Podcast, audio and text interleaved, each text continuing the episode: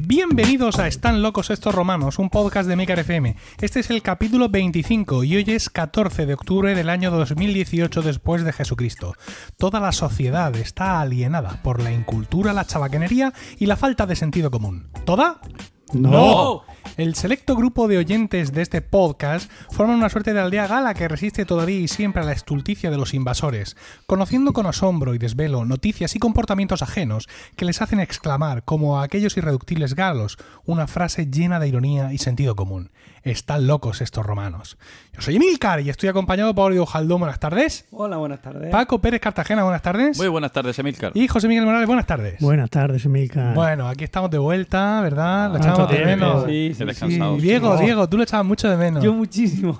Ay, qué ganas tenía. Mira, José. está más contento. Es que no os podéis ni imaginar lo contento que están los folios que tiene. No, dos. Se ha traído gafas de ver por si una se le rompe.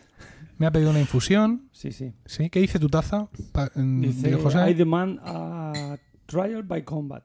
Tyron Lines. Sí, señor. Ahí, Qué buena. muy bien, Yo quiero una. estupendo. Bien, pues además hace mucho tiempo que no grabamos porque no pudimos hacer ese último capítulo de verano. Es verdad. ¿no? Ese que correspondiente, entre comillas, al mes de julio, no hubo manera de cruzar agendas. Mi gente llamó a vuestra gente, pero No, no, No no, hubo puedo ser. manera. No puedo ser. ni siquiera pudimos quedar y hablarlo comiendo, tampoco, nada, Nada. todo un desastre.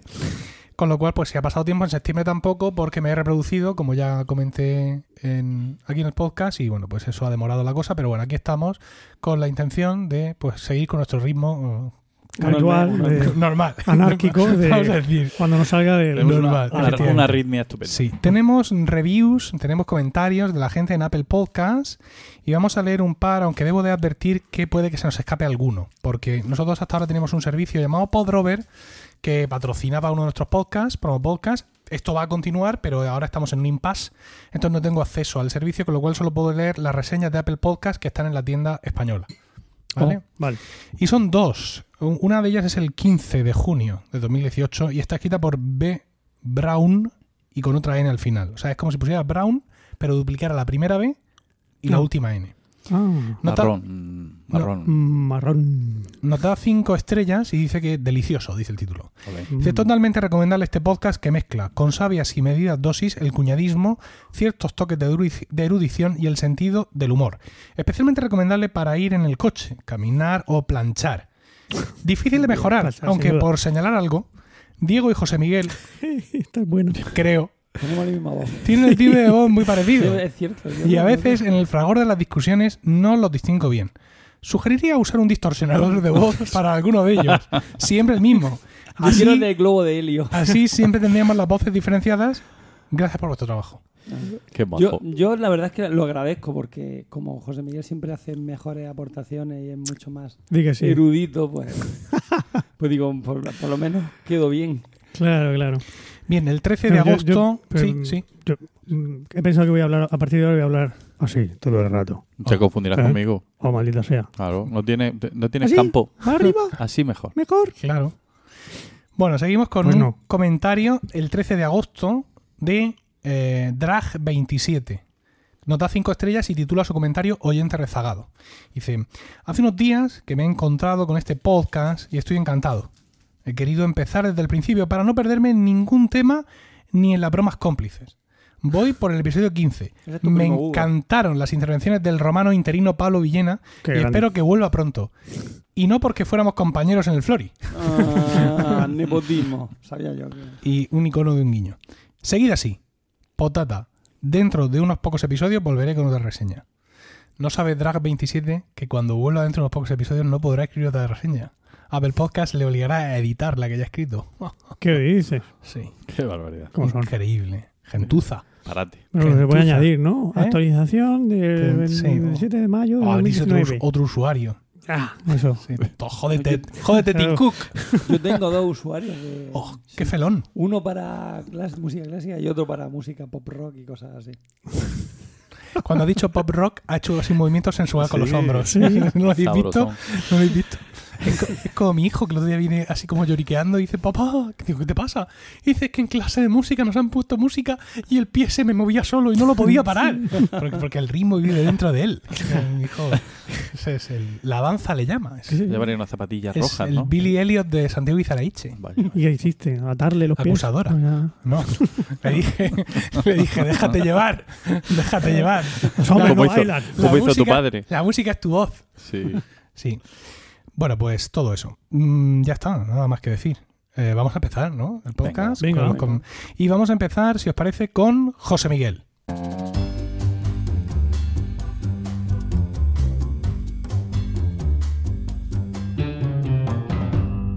José Miguel. Hola. Hola. ¿Es a mí? Sí, es a ti. Ah, dime, dime. Eh, ¿De qué nos vas a hablar hoy? Hoy, pues hoy os voy a hablar de los límites del crecimiento. Vaya. Hombre. Y no me refiero a lo que, que- que a los llegar a los veintipico 20, a ya los no sé 21. qué sigue creciendo más. No, lo siento, pero no, eso os lo trataréis en lactando otro día, quizá. vale. Venga. Hoy vamos a hablar de, de los límites del crecimiento económico. Ah, bien. ¿Vale? Y bueno, pues resulta que en el año 72, ahora, hace un ratico, ¿no? Que creo que fue el año que nació Paco. Sí, bueno, Sí. En 1972 te refieres, ¿no? Sí, sí, Ah, no, 72 DC no. En ese año nací, 1972, sí. Bueno, pues eh, una organización que se llama el Club de Roma, que sigue existiendo, ahora hablaremos un poquito más del Club de Roma, pues le encargó al MIT, ¿eh? el Instituto de Tecnología de Massachusetts, le encargó un, un informe sobre, sobre esto, ¿no? Sobre, a ver, qué es lo que va a pasar en el futuro, estos, estos ritmos de crecimiento que llevamos son sostenibles. ¿Estamos en la galleta, Emilcar? Naranja. Mm. y, y entonces, pues estos señores pues hicieron su trabajo. Un- 17 investigadores se juntaron. A, en la cabeza una señora, que ahora mismo no me acuerdo cómo se llamaba. El, Meadows se llamaba ella de apellido, pero Dan, Donna Meadows o algo así. Bueno, da igual. El caso es que el resultado de este informe fue un poco... mm, mm, bueno, ahora me diréis vosotros qué es lo que parece. La- las conclusiones podría... Y voy a leer textualmente para no cagarla. Decía algo así como que si el actual incremento de la población mundial, la industrialización, la contaminación, la producción de alimentos y la explotación de los recursos naturales se mantiene sin variación, alcanzará los límites absolutos de crecimiento en la Tierra durante los próximos 100 años. ¿Vale? O sea, Bueno. Esto fue en el año 72, pues de aquí al 2072. Cuando Paco cumpla los 100 años, pues habrá llegado a su... Ya no podré crecer más. Ya no podrá crecer más. Vale. se habrá acabado. Bueno. Eh, No, nos has dado un poco bajón ahora Sí, esto que has dicho. acabo de Os da un poco de Darnos una buena ¿no? noticia. Bien, no, esa, es la, esa era la idea, dar, dar un poco de, de- de bajona. Pero con, con lo que ellos han dicho, ¿no? O sea, sí, con todos los condicionantes, lo que a mí me da la sensación es que el crecimiento económico tiene un límite sí o sí. O sea, Claro. que lo único es que si todas esas cosas se modifican, pues el límite del crecimiento económico vendrá más tarde. Bueno, lo que ellos proponen es el- lo que llaman la, el crecimiento cero, ¿no? O la, el creci- eh, No crecer, sí. Sí, que es lo que, lo que también se conoce como la economía del estado estacionario, que es algo que ya mm, en el siglo XVIII Adam Smith, que tanto oculta a los liberales que haya por aquí, Sí, a mí en me estas gusta mucho ondas, Adam Smith. ese, tú, Venga. es, es mi Sabíamos cero. que siempre había... que- Siempre hay uno, Pues- siempre hay uno. Lo pone el ayuntamiento. Pues ya, ya este señor había eh, eh, puso este, este concepto, ¿eh? el, el estado estacionario, que lo que venía a decir es que cualquier economía nacional, pues tarde o temprano, se establecería en un nivel estacionario. Se de- estanca. Sí, se estanca. Sí, no es que no ya que se estanque, no, no- él no lo porque eso tiene un, un matiz peyorativo, ¿no? Lo de estancarse. No, que la economía ni crece ni decrece, que se mantiene en un Bueno, estado pero una economía que no crece hoy en día se considera que es, que es negativo, siempre. Efectivamente. Ese, pero ese es, ese es el concepto neoliberal y el concepto capitalista a tope. Que, la, que, el, que el crecimiento, eh, que eso de dejar de crecer, implica la muerte. Y por eso es tan revolucionario lo que decían estos señores. Hmm. Decían que no, es que no, es que no seguir creciendo, al final lo que lleva es a. a, pues, A la muerte. Sí, llega, lleva- puede llevar a, a lo como decían ellos exactamente. Eh, daría como resultado una extra- extralimitación en el uso de los recursos naturales y su progresivo agotamiento, seguido, de aquí viene lo bueno, de un colapso en la producción agrícola e industrial y posteriormente de un decrecimiento brusco de la población humana. Claro. Claro. Esa es la parte menos bonita de todo, ¿no? Pues sí. ¿Y, y ese, y calcularon, tiene datos sobre el límite en cuanto estaba en, en cuanto a población o, o no lo tienes ahí? Eh, no, O sea, no, decían no, 10.000 no, pero- millones. Pero vamos, el, Eh. el informe este, si lo buscáis en, en inglés es Limits to Growth No, no, yo voy a buscar, Y- si no me lo traduce yo. o los límites de crecimiento, lo podéis buscar también O en está en español. latín o yo no lo leo. Exacto. Y tenéis, está por supuesto disponible no solo este, este estudio del año 72, sino que luego se ha ido, se ha ido renovando. El, el Club de Roma pues han hecho unos 43 eh, informes de este tipo desde su creación en el año 68 y hasta hoy pues tienen eso como 43, 43 informes de todo tipo, entre los que aparte de, estas actualizaciones que os digo, la última es del año 2012, creo recordar, en la que no hacen más que reafirmarse en sus en lo que dijeron en el año 72. Pero hay otros informes como uno de Juan Luis Cebrián, del año 98, que por lo visto este señor pertenece a- al Club de Roma también, que se llama La Red, y donde habla de, en el año 98, habla de cómo la Internet iba a modificar nuestras vidas y cómo iba, que, que- que por supuesto no lo he leído, pero que seguro que es apasionante. Sería curioso, sí. Mm. Pues eh, eh, clubofrome.org, ahí podéis ver la reseña. No sé si la si se puede descargar o habrá que pagarlo. No, no, no, he llegado a tanto. Bueno. Eh, pues eso, el Club de Roma, pues como decía, se formó en el año 68 por un grupo de pensadores de todo tipo, de científicos, tecnólogos y y porque están preocupados por el futuro del planeta sigue a día de hoy sigue activo y entre sus miembros honoríficos tenemos a, por ejemplo a nuestros queridos reyes eméritos Ah, don Juan Carlos y doña Sofía. Uy, otro, otro español que hay es eh, Federico Mayor Zaragoza por ejemplo también. Ese me cae a mí muy bien. sí ese es un gran hombre. Eh, no digo yo que el rey emérito no lo sea pero No, no, sí lo digo. tampoco- Yo no he dicho, yo no, yo no digo nada. Bueno Joder, que Y- parece que tenéis miedo. No, no, Si no. quiero pensáis decir- que no es un gran hombre, decirlo claramente. no, yo pienso que el, mm, Juan Carlos llegó a ser un gran hombre cuando le tocó serlo. Y ahora Sí. ya no lo es. Ahora no lo sé. Ahora está. es jubilado. alto es alto Ahora está sí. jubilado. Ha alcanzado los límites Pero de su cuando crecimiento. murió Franco, dio un paso al frente que hay que honrarle. bueno de eso, de eso hablaremos después De honrar a Franco, sí. sí bueno Di- Digo, José, nunca te había visto tan monárquico. Es que después de, de estudiar sobre Franco me he vuelto un poco monárquico. Es como toda, Dios mío como toda esa ralea de republicanos en Twitter Mm. y que, que ahora están tirándole piedras a, a Pedro Sánchez porque al terminar se puso al lado del rey porque no sabía dónde tenía que ir o si lo sabía o le habían dicho que se pusiera allí. Se cree el rey de España, pero usted no es republicano. Ah, deja- déjame tranquilo. No, no- no entiendo, ¿qué pasa? ¿En la fiesta Yo creo que los que lo critican-? No, me he Yo creo que los que lo critican no son los republicanos, son los de derecha. Son Lo los critican por ponerse al lado del rey. Claro. Monárquico y ¿Pero qué los pasa? que ¿Que no se ha son puesto monárquicos. al lado de la... Eh, el besamanos este. Sí, Vale, entonces entra Pedro Sánchez con su mujer, saludan a los reyes sí, Y se ponen al lado. y se ponen al lado. sí. Entonces, mm, viene detrás la presidenta del Congreso, Sí. saluda a los reyes y Mm. ve allí a Pedro Sánchez y lo saluda también. Ah. Entonces viene uno, de, viene uno de protocolo horrorizado, Sí. Pero, pero con mucho estilo. completamente histérica, y se lo lleva de allí. Y le dice, A y, y Sánchez. se, a Pedro Sánchez dice muy enfadado. Entonces, Pero pues, es Joder, no me han que avisado. iban a se ha equivocado de protocolo. Entonces, luego han dicho que es que habían quedado en que se van poniendo ahí Pedro Sánchez, la mujer, eh, Ana Pastor, no sé quién más El venía, marido. alguien del Consejo del Poder Judicial y tal, se hacen una foto y luego ya entran los demás dando, dando las palmas. Mira eso. Se- Siguen saludando. Ah, Pero no, todavía no, eso es mentira. La Casa Real lo ha dicho para salvarle el culo a Pedro Sánchez porque es que su problema es que se cree el rey de España. Ah, Y es Pues un una ignorante y un explicación mucho paleto. mejor. Y un paleto. Pero eso no han dicho los republicanos. Son sido los... Los que no son republicanos. Eso. Los de intereconomía. Gentuza. Sean quienes sean. La, la explicación es mucho más sencilla. Pedro Sánchez juega al baloncesto. Entonces los jugadores cuando se saludan van pasando y cuando saludan se ponen a, a saludar a los que Claro. vienen después. Claro. Eso es la... Claro que sí, señor. que sí. Sí, señor. Claro que sí. Vale. Bueno, sigo. Coño, que ya me estáis desviando el tema. Uy, se enfada mucho de Es que pronto. el tema. Este es lo que critica Pedro Sánchez por ponerse al lado del... Bueno, en fin. Que, mm, que bueno, que, que todo esto, todo el informe aquel viene de una simulación que hicieron, porque coño, son, son del MIT, pues ellos hacían las cosas con, con los ordenadores de la época. ¿eh? No Hacían una, Eso de tarjeta, ¿no? eso de, de- con tarjetas perforadas, seguramente, sí. Ahí con- y, y utilizaban un programita que se llamaba el, el World 3 o World 3 para los que de Burgos. Y la, y la- y la simulación se basaba en las siguientes variables. ¿eh? Primero, la población mundial.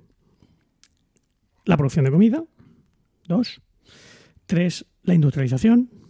Cuatro, la polución y cinco, el consumo de recursos naturales no renovables. Utilizando, dice, me viene a decir que hicieron con, con esas cinco variables, utilizaron tres escenarios distintos. En dos de ellos, el- la simulación llevaba al colapso mundial y a la muerte de millones de personas. Y el tercero no, el tercero sí parece que llevaba a un mundo estable y de color de rosa. Bueno. Un mundo ideal. Eso es, eso es. Aladín. Aladán, Aladín, don. Dios santo. Todo todo estos chistes los, los habéis ido apuntando Ah, la comida, todo comida. el verano, todo el Este verano, todo el verano. en una libreta de chistes Sí, sí. para los romanos. Por ejemplo, ¿en qué se basaban estos, estos, em, estos cálculos? La cosa es que hasta ese momento los cálculos se hacían en función de, vamos a ver, ¿cuántas reservas hay ahora mismo de cromo, por ejemplo? Pues hay, en 1972 hay, hay un móvil sonando por aquí. Correcto. Ahí está. Había, en 1972 había 775 millones de toneladas de cromo en el Pero mundo. ¿Estaba ¿vale? Panini ya allí?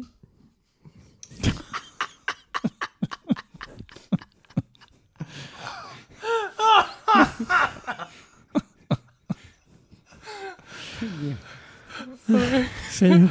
Te has esperado porta, porta gallola. Ha sido espectacular. O sea, Sí, sí. Ha saca la ala montera, lo ha brindado. Ha hincado rodilla en el albero. Yo sé que esto es, es poco popular hablar con este lenguaje, pero Sí, sí. ha sido así. No, es muy popular. Bueno, ¿Sabéis que, ¿sabéis que en, en- en Portugal los toros son de izquierdas? ¿Qué? ¿Cómo? Sí, sí. Pero a ver, aquí en Ah, España el tema de, de- Ah, la ta- los que defienden el- Sí. los toros son eh, principalmente la gente de derecha. Sí. En Portugal es al revés. O sea, la gente, es la gente de izquierda la que, la que defiende el, el toreo sí. y los de derecha los que lo atacan. ¿eh? Vaya. Eh, Los portugueses siempre al revés. Bueno, pues eso, había Como te oiga la mujer de Voladín, te vas a 775 enterar. millones de toneladas métricas de ese elemento que no voy a repetir. Y se, y se, y se sacaban, pues todos los años se utilizaban como 1,85 eh, millones. Millones. ¿no? Entonces ellos echaban el cálculo, dividían y pues eh, 75 entre 1,85, pues tenemos Para 200 y pico años. para 200, para- no, para 418, concretamente, ¿no? Claro, pero resulta, lo, lo que- el concepto que añade el estudio este es que eh, tiene en cuenta el crecimiento del consumo, porque en aquella época el consumo de, de cromo crecía un 2,6% al año. Esto, claro, con los- lo, lo de los 400 y pico años no tenía en cuenta que, que el consumo iba creciendo. Claro. Entonces, si tienes en cuenta ese consumo y mantienes estable ese consumo del 2,6% al año, pues solo tienes cromo para 95 años. Madre mía. ¿vale? Y esto pues, te hace, pues, tienes el problema con, con el resto de... Con todos, Pues los un demás, ejemplo de, de- con todos los demás recursos no renovables. ¿vale? En una palabra, bueno, lo que venían lo que vienen a decir es eso, que en un planeta limitado las dinámicas de crecimiento exponencial, tanto de población como de producto per, cápita, pues no son sostenibles. Entonces, el- lo que ellos proponían es lo que hemos estado comentando antes. Hay que buscar una, una, una economía de crecimiento cero. Ellos hablaban de crecimiento cero. A partir de ahí es cuando empezó a hablarse del crecimiento sostenible. Eh, cero, cero tampoco. No, vamos a crecer un poquito, pero bien. Pero el problema es que eso bueno, no está funcionando. No. Porque tú está muy bonito, sí, vamos a crecer, pero, pero bien, pero no, no pasa así. La gente, el, el crecimiento, el- las curvas que predecían los, los dos escenarios más pesimistas del, del estudio aquel, pues están, vienen a confirmarse. Y, y esto del crecimiento sostenible, pues no, no está funcionando. Ahora, en su momento, y, sigue habiendo gente que lo critica, que dice que no, no se lo cree, que todo es muy alarmista, que exagerados que sois. eh, que dicen que la metodología no ha sido válida, que si los datos que se utilizaron de entrada no, no eran válidos. No citan un, un dicho, una máxima muy típica en la informática, que es el eh, garbage, garbage in, garbage out. O sea, si entra basura, lo que sale es basura. ¿no? Si los datos de entrada no sirven, pues los datos de salida tampoco te sirven. Pero insisto, eh, la sucesión de revisiones que ha hecho el propio Club de Roma y otros estudios que han hecho eh, investigadores independientes, pues no han hecho más que ir Confirman. confirmando las, previsiones, las previsiones. Que también hay estudios que las desmienten, pero la mayoría de los estudios no- lo que están haciendo es confirmarlo. Problema, ¿qué hay? Pues que, ¿qué hacemos? ¿Qué leche podemos hacer? Porque primero, si la gente, si, no todos estamos convencidos de que esto sea verdad, pues no sé si vosotros tres ahora mismo estáis convencidos de- del problema, pero alguno de vosotros, pues, exagerado. Si, si crecemos poquito, seguro que, que tiramos para adelante. Hay mucha gente que no, que no, que no se lo cree. Luego, evidentemente, medidas que lleven a, que puedan proponer los gobiernos para establecer eso, un crecimiento cero, un crecimiento eh, una economía estacionaria, pues suelen ser muy impopulares. No, No puedes ah, poner ayudas a la... Natalidad. Por, por supuesto, eso, la natalidad habría que, que bajarla, habría que... eh, la economía, el crecimiento económico tampoco se puede fomentar. Pero eso choca con, con los países europeos que están poniendo o sea, están poniendo medidas a favor del crecimiento de la natalidad porque su Pero porque hay un crecimiento neg- negativo, Claro, digo. un crecimiento negativo la sociedad Claro, claro, claro. pereciendo. Pero eso que nos demuestra, eso nos demuestra que los crecimientos negativos o crecimientos cero muchas veces no vienen impuestos por medidas políticas, sino por una propia evolución o involución de las sociedades. Es decir, eh, países muy, muy avanzados como Noruega o Dinamarca, que siempre son puestos como ejemplos de cornucopias sociales, en realidad es que alcanzan ya unos puntos de optimización donde realmente la, la propia masa, por así decirlo, el propio conjunto socioeconómico se estanca. Entonces, claro, ahí es cuando el, el- el gobernante, que como bien decía Abraham Curfi, es prever, se echa mano a la cabeza, porque no le salen las cuentas, no le salen las cuentas para que ese sistema sea mm, sostenible, o sea, para que puedan seguir viviendo tan bien como viven. Entonces quiere fomentar la natalidad.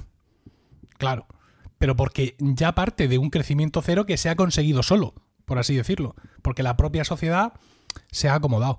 El, el Sí, problema ¿no? de- Pero- de- y, el, y el propio sistema capitalista, que, que, como decía Paco al principio, que solo funciona Mm. mientras crece, mientras hay crecimiento. Si no se para, Si se, no, se claro. muere, como los tiburones. Pero es que además hay otra cuestión adicional y es que todos estos estudios parten de información macroeconómica, lo cual ya desde mi punto de vista debilita el estudio. ¿Por qué? Porque el crecimiento desgraciadamente no es uniforme, al igual que las situaciones actuales no son uniformes. Nosotros, mm, en España, no es que seamos el país más avanzado de Europa, pero sí podríamos permitirnos el lujo de ir haciendo equilibrios en lo que se refiere a contaminación, consumo de recursos naturales, energías renovables, es decir, ir un poco apretándonos el cinturón. Yo he comentado mucho en mis, en mis podcasts, por ejemplo, que para mí tener un coche eléctrico no es más barato.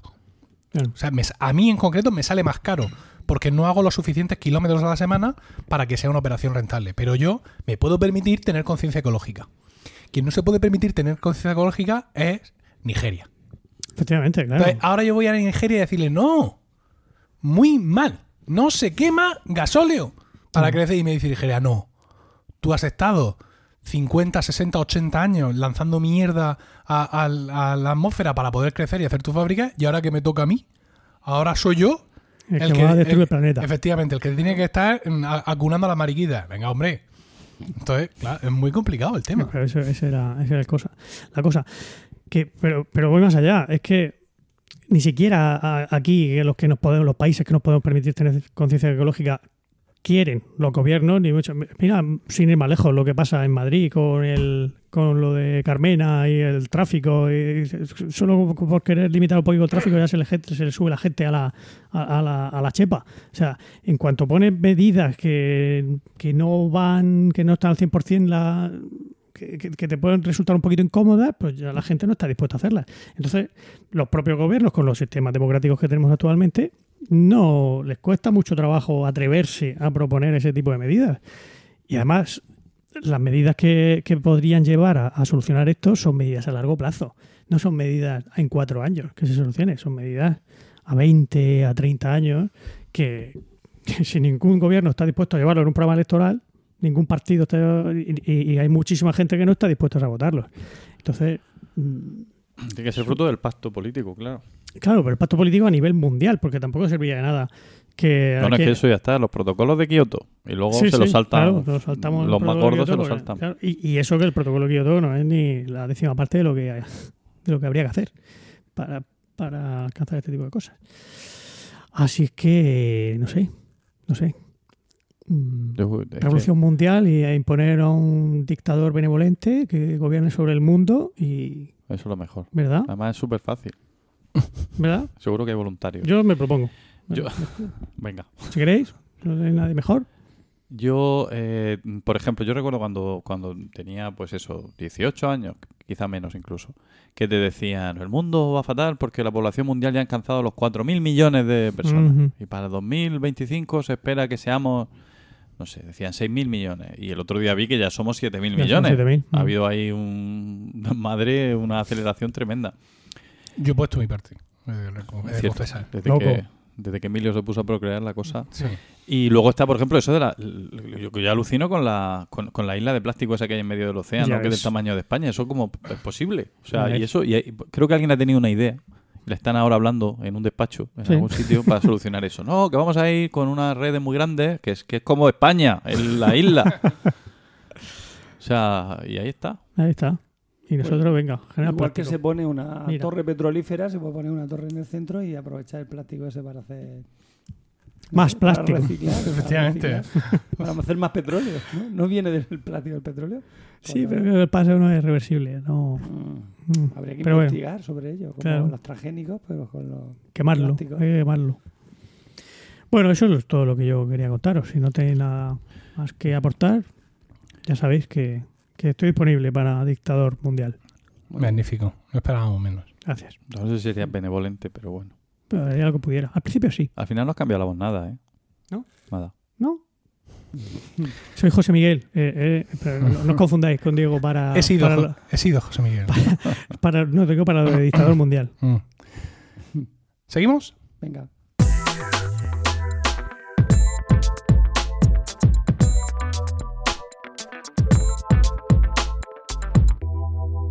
Bien, pues seguimos y ahora me toca a mí con un tema mm, a la par de emocionante que el de José Miguel y es eh, el- la vacante que se acaba de cubrir en el Tribunal Supremo de los Estados Unidos y el singular personaje que, que ha sido designado por Donald Trump para cubrirla, que es Brett Kavanaugh. Y toda la polémica que se ha desatado en torno a su nominación y confirmación. Esto supongo que a muchos os ha traído de cabeza. Eh, y aquí estoy yo para traer respuestas, evidentemente, porque ya entiendo que hay situaciones tensas entre, entre algunas, Pues sí. incluso la familia, los, los domingos. No voy a comer a casa de tu padre porque. Es un eh, tema no muy de cuñados. Sí, efectivamente. Eh, He de decir que a mí sí me ha traído de cabeza, porque he seguido la actividad, o sea, he llegado a soñar con el tema. Madre mía. Sí, sí, sí, sí, sí. Bueno, básicamente. la verdad. ¿Qué has soñado? sí, no, no, que soñaba con. con, el que- que me Tribunal Supremo de los Estados Total, Unidos. me, me despertaba pensando en el, en el Brett Kavanaugh y en no sé cuánto, y cuando, no- cuando eran la- las sesiones de confirmación, y en lo que Kamala Harris le había preguntado, y se- lo he pasado fatal. Vale, vale. Entonces, esto es- para mí es un poco de... Madre Brett, mía. Brett como pan. Brett, Brett, Ah, Brett. sí, Ah, Brett. pensaba que era Fred. No, es Brett Kavanaugh. Vale. Eh, lo he pasado muy mal, entonces pues esto viene a ser un poco también para mí de... eh, de un poco como Terapia. Terapia, sí, terapia. Bueno, lo fundamental es, eh, podríamos decir, mm, otros, otras personas que no sean norteamericanos, mm, pues usando cierta... eh, ¿A qué viene esta vaina? ¿no? ¿No? Podríamos, por ejemplo, ¿Qué- de- qué he O esta verga, que también. podríamos ¿Qué he decir, eh, eh, este- esta, esta pinche noticia, ¿no? Güey, ¿Por qué, por qué es tan importante? ¿no? ¿Quién, quién, quién está en el Tribunal Supremo español? acabamos de perder los pocos oyentes que teníamos de México. El- no, no, quiero decir, por, por un poco por, por decir esto, ¿por qué demonios importa, no? ¿Quién está en el Tribunal Supremo eh, eh, español? Bueno, en el equivalente, por nosotros tenemos el Supremo y luego el Constitucional. ¿vale? Con lo cual, nuestro equivalente al Supremo de ellos es nuestro Constitucional. Bueno, Sí. tomando las distancias, pero venga. Sí. ¿Quién está ahí? No, y sobre todo, ¿a quién le importa? ¿No? Sí. Que debería importarnos a todos, pero eh, ¿hay alguien que no sea, digamos, un profesional de la materia que se sepa el nombre de todos los eh, magistrados del Tribunal Constitucional y que recuerde cuándo se nombró al último y en qué circunstancias y, y cómo fue todo aquello? No. No. No. Sin embargo, en Estados Unidos parece que la cosa está muy candente. De hecho, eh, este no es el primer eh, magistrado del Tribunal Supremo que nombra a Donald Trump, es el segundo. Eh, había una vacante que iba a nombrar él y mm, no me recuerdo el nombre del señor que puso, un- evidentemente un juez conservador, y había muchísima gente, de hecho el propio Donald Trump dice que él sabe que parte de su victoria electoral es por l- la vacante del Tribunal Supremo, es decir, porque él ya manifestó a quién iba a proponer para rellenar la vacante que le tocaba a él rellenar y que eso hizo que mucha gente le votara a él, para que ese juez estuviera en el Tribunal Supremo. O sea, a este nivel ese es el tema. O sea, tú cuando vas a votar, ah, por supuesto, votas a los tuyos, así se, se les haya encontrado devorando niños, ¿no? Eso por supuesto. Pero de ahí a saber tú a quién han nombrado o a quién nombrarán o a quién propondrían para ninguna cosa, ni de coña. Bueno, en cualquier caso, el tema aquí es muy candente, muy candente porque el Tribunal Supremo de Estados Unidos tiene una composición muy curiosa. Son nueve magistrados que lo son hasta la muerte. Una vez que los nombran, ahí se quedan para toda la vida. Entonces los propone el presidente cuando existe una vacante y tiene que confirmarlos el Senado. Que eso es un poco todo el ruido mediático que hemos tenido, que son las sesiones de eh, Brett Kavanaugh ante el, un comité formado por senadores, el comité ad hoc, haciéndole preguntas, tal, tal, para ver su valía, y luego con todo eso te vas a una votación en el pleno del Senado. Y si gana, como siempre en Estados Unidos, al día siguiente está jurando. Aquí en España ya da- Bueno, da igual lo que eso. ganes y como votes, que el nombramiento tuyo ya llega a los dos meses. Para no agobiar a la gente. Bueno, el caso es la que. separación de eh, poderes también mola allí, ¿eh? Sí, no, ahora, ahora hablaremos de eso. El caso es que eh, el- allí son nueve y eh, en los últimos años estaba funcionando de una manera muy equilibrada para los estadounidenses. Eh, resulta que Ronald Reagan, ni más ni menos, nombró a un juez que era eh, Anthony Kennedy. Y este hombre se ha mostrado tan conservador como eh, progresista. Mm. Daba una de cal y otra de arena. Entonces teníamos Ya es raro que Reagan. Sí, Teníamos cuatro jueces conservadores, teníamos cuatro jueces progresistas y Kennedy que hacía de bisagra y que estaba en medio y que pues daba uno, uno, otro. Una cal y otra de arena. Efectivamente. Entonces, eh, su voto es el que ha decidido las votaciones ajustadas durante pues, desde los 80, evidentemente. Eh, Cuando la, el- la- la vacante que tenía que cubrir Donald Trump era una vacante conservadora y la cubrió pues, con un señor conservador también, con lo cual la cosa se, seguía igual. ¿Qué es lo que pasa? Que Kenny dice que está muy viejo ya. Dice, "Ah, coñazo, hay que ir allí. Ah, me dejaron el despacho peor. Mm, ¿Qué no? Bisagra para un lado, para otro. Sí, y te llaman, oye, que esto. Para esta parte, para la otra. Y dice, yo me quedo en Massachusetts, allí pescando, al lado del MIT, No, y ya está. Entonces el hombre dimite de pronto. Y claro, gran Hostia. aceptación. Evidentemente ahí está Donald Trump para proponer a Brett Kavanaugh, que pues eh, hace que, los otros cuatro conservadores sean rojos peligrosos. Ah, pero, mm, digamos, la cosa, mm, en principio, quedaría ahí y ya está. ¿A quién va a proponer Donald Trump? ¿No? claro. ¿A quién va a proponer? ¿A la mujer de. de- a, a Mal Clooney? No. Tiene que proponer a un pájaro de su, de su calibre. ¿Qué es esa? ¿A Mal Clooney? ¿A Mark Clooney? ¿Qué es Mark Clooney? Pues me sabe mal decirlo, pero es la esposa de, de George Clooney. Pero más que eso, o sea, antes de ser la esposa de George Clooney y después incluso, Sí. es que no recuerdo su apellido de soltera. Era un ilustre, Eh, jurista. E- Es una abogada internacional de derechos Derechos humanos, humanos, de ¿no? pelear en la ONU, de morder el cuello a la gente y todo Ah, ese qué tío. Ah, entonces, ¿qué es, lo que, ¿qué es lo que pasa aquí? Aquí pasan dos cosas. Y es que ahora mismo tenemos un presidente republicano y una mayoría republicana en ambas cámaras. ¿Vale? Es decir, por eso a los republicanos los vemos siempre sedientos de sangre, ¿no? Con vísceras, porque están aprovechando, están regocijándose, además les queda relativamente poco, y están aprovechando pues para hacer todas las barrabasadas de supervillano que hacen los republicanos, porque están haciendo muchas cosas que son de, ya directamente de, de- de malvado de cómic, ¿no? Y dices tú, pero esta gente se está viendo a sí mismo desde fuera, no. Ah, eh, ocurre una cosa y es que estamos en un año electoral. Allí en Estados, Unidos se vota cuando toca. Y tú llegas a las votaciones como llegues, pero llegas. Entonces ahora tenemos los midterms en noviembre, que es una votación en la que se va a renovar la mitad del Congreso y creo que la mitad del Senado. La cosa pinta mal para los republicanos, porque evidentemente uno no puede ser un ser deleznable durante un año y medio y salir de rosita. Mm. O sí, Sí. y todo parece indicar que van a perder la mayoría en al menos alguna una de las dos cámaras. existe una tradición no escrita en los Estados Unidos que dice que en el año electoral las vacas has de guardar. No, no se nombran, no se cubren vacantes del Tribunal Supremo. Ah. De hecho, la mayoría republicana impidió que Obama iniciara un proceso para cubrir una vacante porque estaba en el año electoral. Y estas cosas son como muy de, entre comillas, fair play entre ellos. ¿no? Sí, pero el fair play Pero el a- fair a play se acaba cuando, el- cuando los republicanos tienen mayoría en las dos cámaras. Y han dicho que aquí hay una vacante para cubrir, que tenemos a Brett Kavanaugh que está... Que, está calentando, que está está que se, calentando se- que se cruje, ¿no? Por hacer cosas malvadas y que esa vacante se va a. Entonces, para empezar, los demócratas han intentado como fuera bloquear todo eso, pues a través de todos sus comités, sus comités, etcétera, tal, tal, tal. Lo cual ha llevado a la irritación pública de los republicanos. O sea, han salido senadores republicanos gritando en público. ¿no? Diciendo que por qué esto es, que esto es Ah. indignante, que no nos dejen mm, ejecutar el poder omnímodo, ¿no? Pues básicamente. Y al final, pues la cosa ha ido para allá. Eh, empezó bien porque mm, esta comparecencia, las comparecencias en Estados Unidos, no sé si lo hemos comentado ya en este podcast, aunque sí en algún otro de la red, las comparecencias en Estados Unidos ante las cámaras no son como aquí, ¿vale? Aquí, por ejemplo, tenemos fresca la comparecencia de Aznar, donde él es otro supervillano de ahora mismo Aznar, supervillano de James Bond, o sea, malvado, ¿no? Ter- Terrible el aspecto de este hombre. Está eh, sentado en la presidencia de la sala y está sentado junto al presidente de la comisión ante la que él comparece Hmm. Y sentado al lado de varios vicepresidentes o sus secretarios, no sé cuántos, y están como compareándose con él. Un tío que ha venido a comparecer ante ti Sí.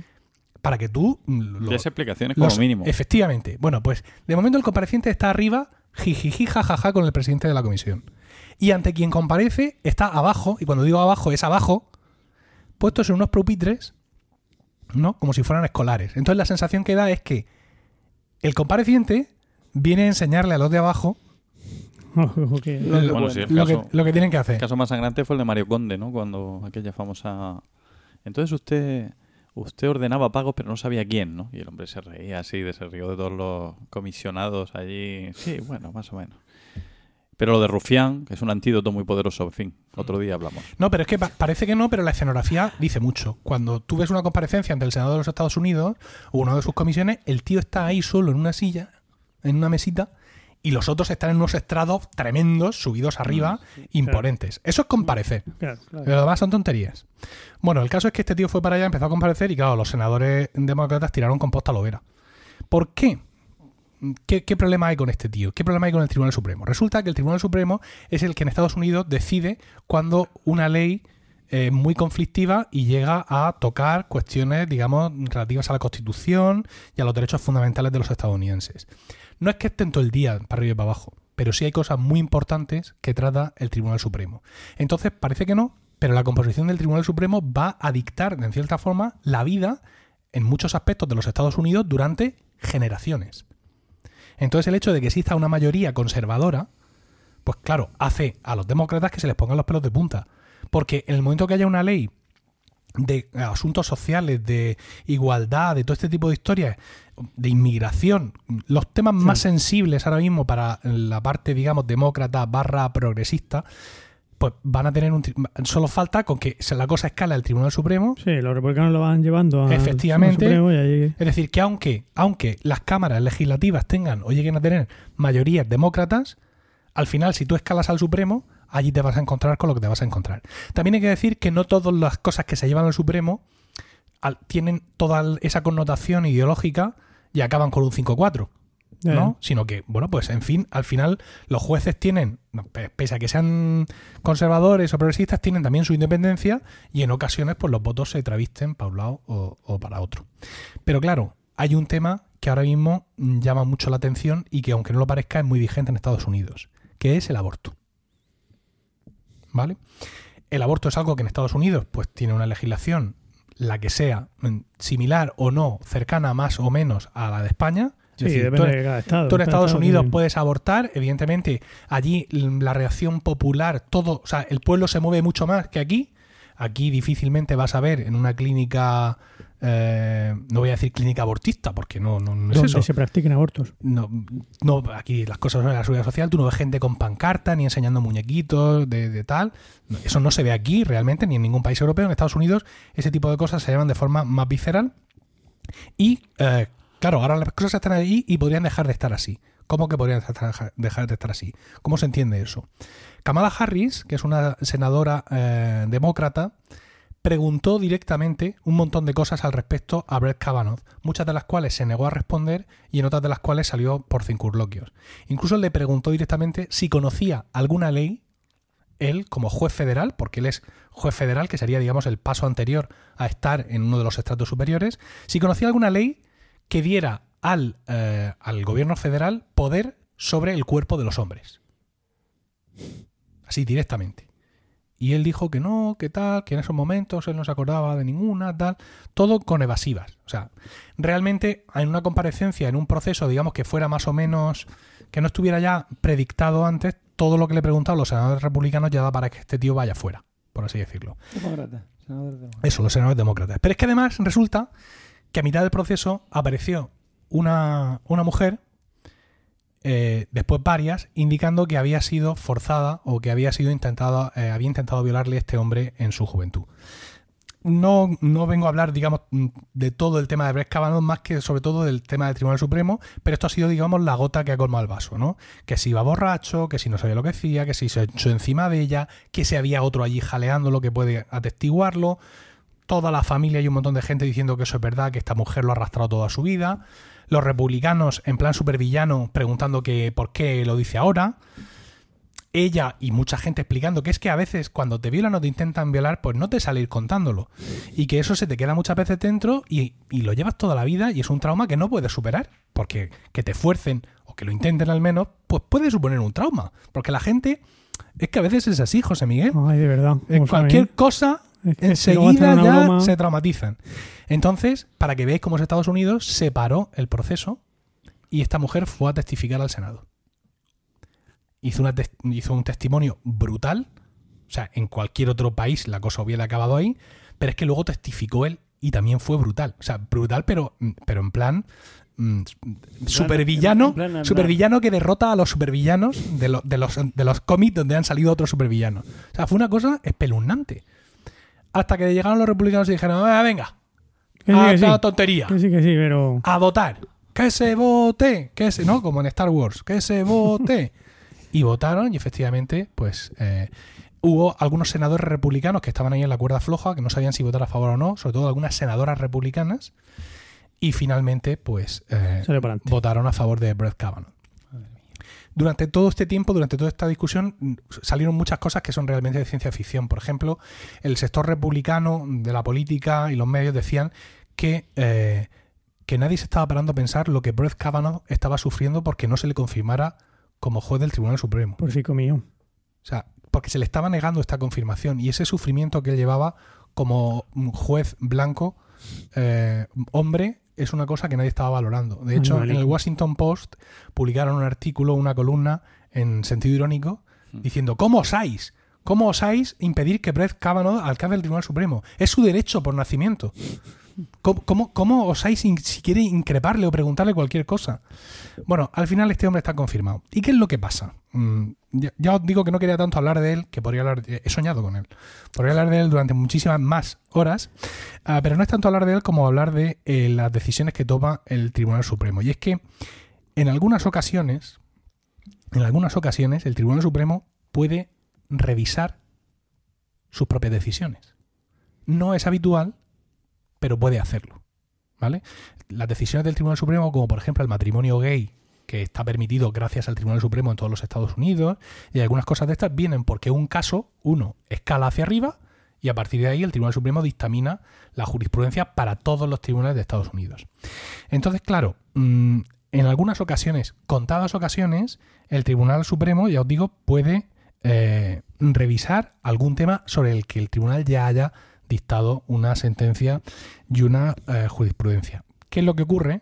Como ahora tienes un Tribunal Supremo conservador, hay un montón de activistas antiaborto que están preparando y planteando el elevar alguna cuestión, algún caso, alguna sentencia al Supremo, buscando evidentemente nuevos recursos jurídicos, porque llevarlo al Supremo no es simplemente llevarlo allá a la puerta y dejarlo clavado, ¿no? Sino que tienes que seguir unos procesos.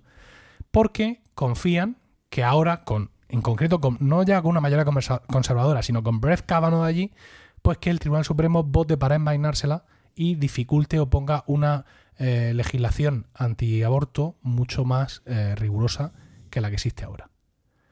O sea que todo este follón, y os estoy hablando de toda la portada del Washington Post, todas las columnas de opinión del Washington Post, todas, durante una o dos semanas, no es, eh, no es baladí. O sea, no es que vayan a discutir si a, a, este, a, a Casado se le procesa o no por lo del máster. Que tampoco estaría mal, ¿no? Que no tuviéramos control sobre estas cosas. Es simplemente que el, el asunto puede modificar mucho, muchas cuestiones vitales eh, para la convivencia en sociedad, para la vida de los Estados Unidos, no tanto para los demás. No tanto para los demás. Antes, el, el Tribunal Supremo de los Estados Unidos tenía un peso sobre la jurisprudencia mundial mm, bastante abundante. Bastante abundante. Pero eso ya no, ya no pasa, ya no pasa tanto. Leo aquí en un artículo en, mm, que ha publicado la BBC, dicen que eh, ahora mismo en ese tipo de sentencias, donde unos tribuna- altos tribunales citan a otros, se citan mucho más, por ejemplo, el Tribunal Europeo de los Derechos Humanos que Mm. el Tribunal Supremo de los Estados Unidos, que ya sus sentencias han caído, ya no tienen tanta influencia como solían tener sobre el mundo libre. Es decir, tampoco vamos a pensar que porque allí ahora endurezcan las cosas del aborto, todo eso va a suponer una oleada hacia todo el mundo, pero bueno, la realidad esa eh, está ahí. Dentro de las cuestiones, por ejemplo, que el Tribunal Supremo dirimió fue la victoria de George Bush sobre Al Gore en las Mm, elecciones el sí. año 2000, con lo cual, pues ya no es solo cosas que, como alguien diría, pueden afectar a otros, porque yo soy un señor y yo no voy a abortar, claro, no tengo, no tengo útero, que voy a abortar. Yo, no. Sino que son cosas que realmente allí puede afectar a todo el mundo. Por eso es algo que les ha llamado, les ha llamado mucho la atención. No quiero acabar, ¿No? aunque, aunque, aunque- gustaría. No quiero acabar sin indicar, bueno, ya- vemos cómo se nombran allí a los a, los- a cualquiera de los nueve, ¿no?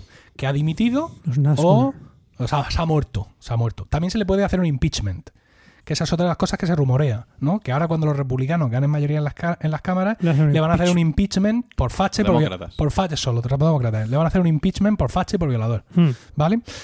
Eh, lo propone el presidente y pasa por el escrutinio del Senado, que aunque aquí vemos que ha habido paliza, pero generalmente las cosas no suelen ser siempre así, ¿no? Muchas veces los demócratas votan con republicanos y republicanos con demócratas. Allí Libertad eres escrutable. Allí respondes ante tus votantes y, y te la juegas, no como aquí. Bueno, pues ya vemos cómo se nombran, ¿no? Os voy a decir cómo se nombran los miembros del Tribunal Constitucional aquí en España. Dice, son 12 miembros, los cuales son nombrados. Eh, cuatro a propuesta del Congreso de los Diputados. Cuatro a propuesta del Senado. Tela. Venga. Dos a propuesta del Gobierno de la Nación. Y dos a propuesta del Consejo General del Poder Judicial.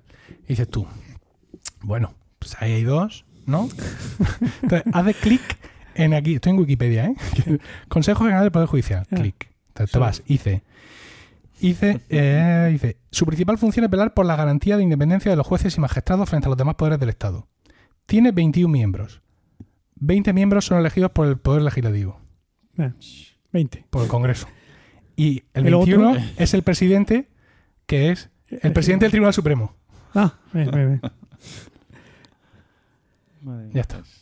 Ah, está aquí. Que si nuestro legislativo fuera como el de Estados Unidos, ¿no? Escrutable directamente por su masa electoral, pues todavía.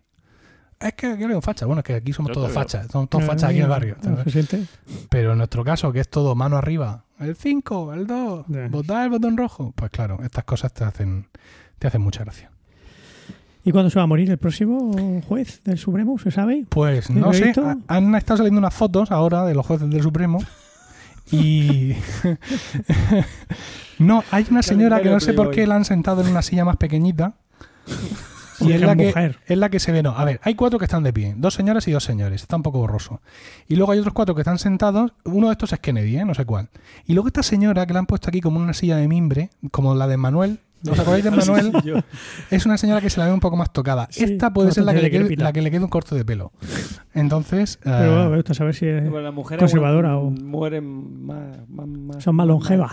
son más- más longevas que quién, porque yo he visto esta foto en grande y esta señora a los 80 ya no los cumple.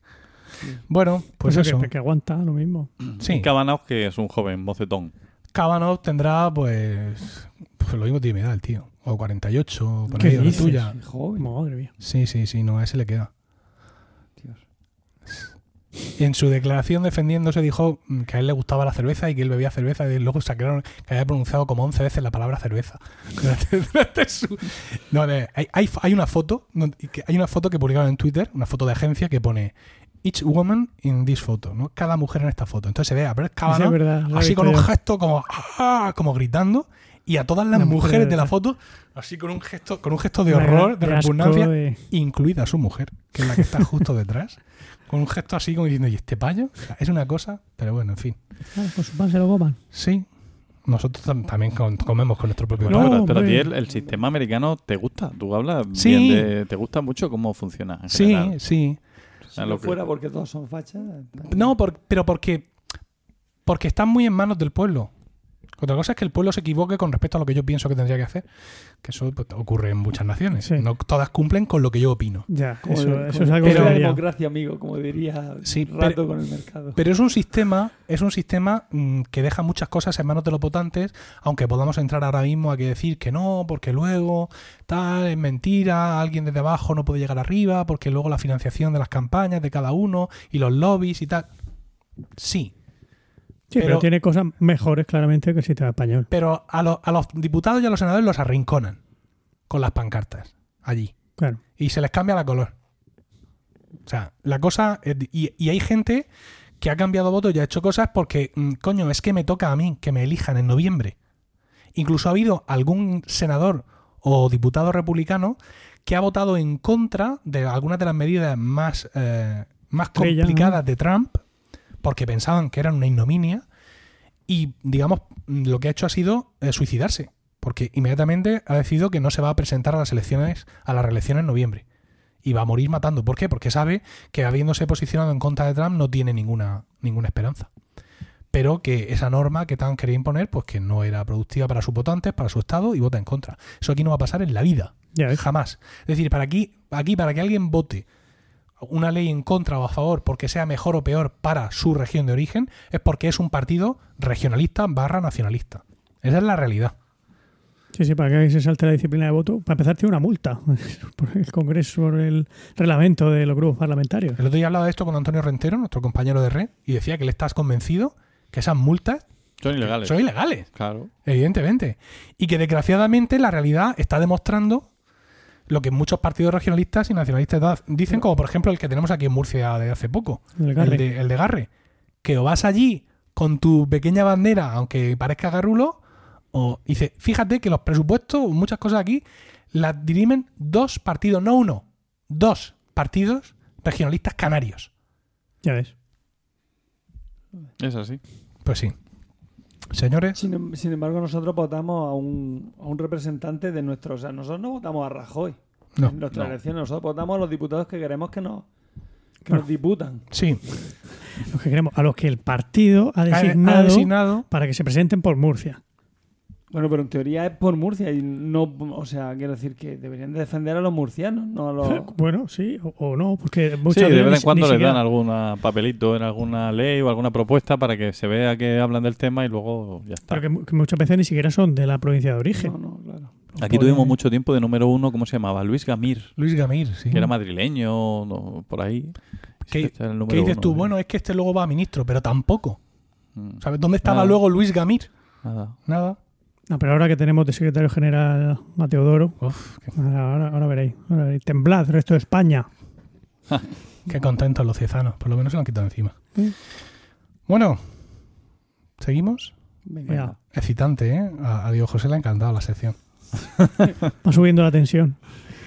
Ah, solo decir que, bueno, ha sido una intervención, aunque no nos lo parezca, muy abreviada y que he cuñadeado un poco izquierda y derecha porque es un tema muy complejo, pero con aburriros un poco creo que me doy por satisfecho. No necesito aburriros más. No no Sí, nada. ya está ¿no? bien. Nada en absoluto. No lo del Ni un club poquito. Roma.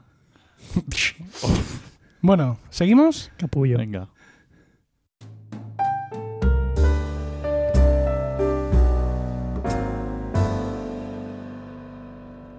Y ahora le toca a Paco. Paco, cuéntanos. Bueno, pues yo en mi, eh, en mi línea habitual de tratar temas de actualidad rabiosa, eh, voy a hablaros hoy de don Luis Miranda Podadera. Oh. Hombre. ¿Suena? Claro, sí. Claro. ¿Qué sabemos? ¿Qué, qué sabe de De la podadera? podadera de toda la vida. No te, voy- no te voy a reventar la intervención. Efectivamente. Ese insigne Bueno, autógrafo mundial. ¿no? Es insigne tonadillero, como decían. Eh, Luis Miranda Podadera es el autor, eh, entre otras obras, de una que se llama Ortografía Práctica de la Lengua Española, método progresivo para escribir correctamente al dictado. Ole. Incluye además unas valiosísimas e interesantes nociones de paleografía.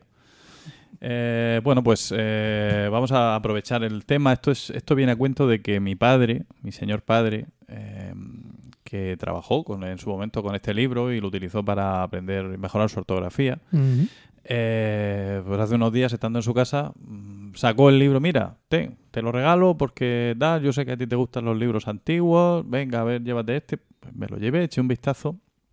Y realmente es un libro curioso que nos dice mucho sobre la educación en, la época de la, primera dictadura de Franco. eh, y también sobre cómo ha cambiado la educación en España. Entonces, pues por ahí mm, voy a intentar meterle un poco mano al tema. Eh, bueno, lo primero que mm, en, en esta época de cambio perpetuo y permanente en la educación, mm, Diego José, me miras con esa cara. Me está, ya me está buscando las cosquillas. Eh, eh, pues hay, hay muchos, muchos dogmas que han caído y otros que han venido a reemplazarlo. Por ejemplo, antes la educación era fundamentalmente memorística y ahora parece que es que no se puede estudiar nada de memoria. ¿Sí o no, Diego? Todo mindfulness. ¿Eh? Todo eh, buen rollismo, eh, inteligencia, y flipped, flipped Classroom. Diego, ¿tú practicas la Flipped Classroom? Sí. Sí, Vale. me flipo en la clase. Cuando me pongo a explicar y todos me miran raro. Eh, yo recuerdo con cariño, ¿por qué no decirlo? Eh, precisamente lo- la otra madrugada en un desvele, posiblemente simultáneo al de Emilio, pensando en el Brett. Brett Kavanaugh. Kavanaugh, ah, me acordaba yo de un, de un poema que aprendí en la infancia, aquel de, de Machado, el de A un olmo seco hendido por el rayo. ¿No os hicieron aprender ese poema? No, No. Muy mal. a mí me... ¿Qué profesor estuvisteis? De mierda, iba a decir. Yo era aprendido otras, pero esa no. Ah, pues ¿qué pro- recítame uno, que No, has caído en la trampa. ¿Te acuerdas de alguno? Me acuerdo de. Yo me acuerdo de uno de decía Marinelito Delgado Luis Gonzaga de la Mar. Qué fresco era tu pescado acabado de pescar. Era de Alberti. Pues, pues ¿Cómo odiaba eh, Enrique González y Mitiel a Alberti? Me parece que estaba, que, estaba, que estaba completamente sobrevalorado. te caía mal, Alberti. Mira, yo eso no lo sabía. Sí, le caía muy mal. Ah, él decía, ah, la gaviota, la gaviota. Decía cada vez que hablaba de Alberti. ¿Y tú, Emilio? En esta praderita y en este llano se mantiene. Sí, pero, pero no lo he encontrado. No, para ver de- si es que era de alguien, pero no. En esta, praderita, en esta praderita y en este llano se mantiene la nieve todo el verano. Hay, hay, hay todo el verano. Qué bonito. Es bonito, es Qué bonito. Lo he buscado por- porque pensaba que sería de alguien. Bueno, sí, será de alguien. Bueno, Pero- yo que sé, el de la canción de Piratas y me sé unos cuantos versos. Pero no lo he Bueno, encontrado. pues Recítanos les. Con 10 cañones por banda. Con 10, ¿eh? Nada de No con 100. 100, Que la con gente dice 10. 100. Con 10 cañones por manta, viento en popa, toda vela. No corta el si no vuela, hombre, no cantín. Baja el está. Baja el pirata. pirata que llaman por su regular temido en todo mar conocido. Bien. otro veo. Con fin. Con fin. La luna en el mar riera y en Eh, la luna, y en la venimos luna arriba. el Se ve viento, arriba. Y alza en blando movimiento olas de plata y azul. Iba el capitán pirata, cantando alegre en la popa. A un lado hacia, Hacia al un otro, lado. Europa. al otro Europa. Y allá a su al frente. Estambul. Bueno, pues No, yo tengo la sensación de que a lo mejor a mí me hicieron La aprender EGB, la EGB. un poco más de poemas que a vosotros por lo que estoy viendo, porque a mí me, sí me vienen muchos poemas. Y lo que pasa, por A, ver, ejemplo, a mí de- no es que no me los hicieron aprender. que los olvidaste. Yo es que los he olvidado. ¿Por Y qué? yo también. Porque no tengo memoria para esas cosas. Para esas no. Ahora, Pero claro, siempre, para esas no. siempre recuerdo la historia de España. Y eso- De hecho, creo que siempre tengo presente la historia de España. Pero el resto de cosas se me olvidan. Ahí hay un, un enigma que desconozco. Algo. No, hay una cita, Hay una ah, parece que no es poco. Ah, pues no, no lo he dado con ella. que- Sí, sí, sí. Hay un momento. A mí las cosas de iglesia se me olvidan. El borracho del pueblo. Ah. Que hace el doble. Cierto, Sí. ¿verdad? Va. Y sin embargo, pregúntame por pregúntame por, por mm, oraciones. ¿eh? ¿Oraciones de iglesia o oraciones de Sí, claro. el Padre Nuestro y todo Padre esto? Nuestro, por ejemplo. sí. Pero ha cambiado mucho, ¿eh? Te vas a Sí, pensar. no, pero- Igual tú sigues diciendo, cuando vas a misa, lo sigues diciendo la versión. Hoy lo estaba yo meditando en misa porque en nuestra parroquia y con muy buen juicio, los párrocos, el párroco, claro, solo hay uno, eh, ha puesto el credo gigante en una pancarta tremenda. ¿no? Y cuando empezamos a rezar el credo, lo señala así a la gente. Porque claro, la gente reza el, el credo, el símbolo nicetum, ¿vale? Reza el credo de, de como de seis Símbolo concilios. unicetum, símbolo unicenum. coño. Eso. Reza, Ah, Anicetum. Anicetum. Eh, sí, reza eh, credo de, eh, de seis concilios atrás. Entonces, es que, por ejemplo, en el credo ahora no dice su reino no tendrá fin. No. Fíjate. Lo han quitado. Por los límites del crecimiento. Ah, Ostras. pues claro, porque es el, es el- el club de Roma. El Club de Roma. Está todo ahí. Hay que decir, su reino tendrá una estabilidad sostenida. No, no dice nada. Dice, entonces tendría que decir, y su reino no tiene fin, no dice nada. Jo. Un silencio Y luego ahí la resurrección de los muertos, que está muy claro que es de los muertos, ahora dicen de la resurrección de la carne. de la carne. Ay, la carne. ¿Y los huesos qué? Se quedan abajo. Yo qué sé. Las uñas. Yo entiendo que esas cosas no tendrían que cambiar. No. El Padre Nuestro, por ejemplo, también lo han cambiado. Si lo rezáramos en latín no pasaría eso. Pero es que además es la oración que Él nos enseñó. O sea, Sí, porque no. el credo vas que vas. Pero el Padre Nuestro, que nos lo dijo el Mesías de viva voz, claro, ¿sabes? pero habría que recitarlo en arameo. hombre, es que el Mesías en la que entonces no estaba, no tenía un Vete entorno socioeconómico saber. adecuado, ¿sabes? Este sabe lo El que luego statu quiso quo, poner el evangelista. El statu quo, claro, los asirios. Claro, pero tengo yo pintada así. Había, mu- había mucha presión de los celotes.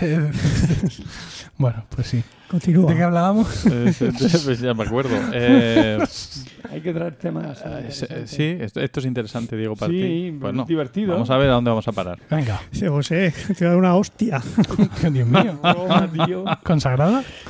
No ha hecho falta ni, ni sembrar Es que- cizaña. es que te- te- te- Vienen sembrados baja- ya te de baja casa. todo. O sea, que te, te, te, te- te pone. Te baja. No, porque. flow. No, ¿Tienes, pero. tienes problemas para que te suba. Dios José. Mm, sí, mío. pues, hombre, tengo 48 años. Ah, Vale.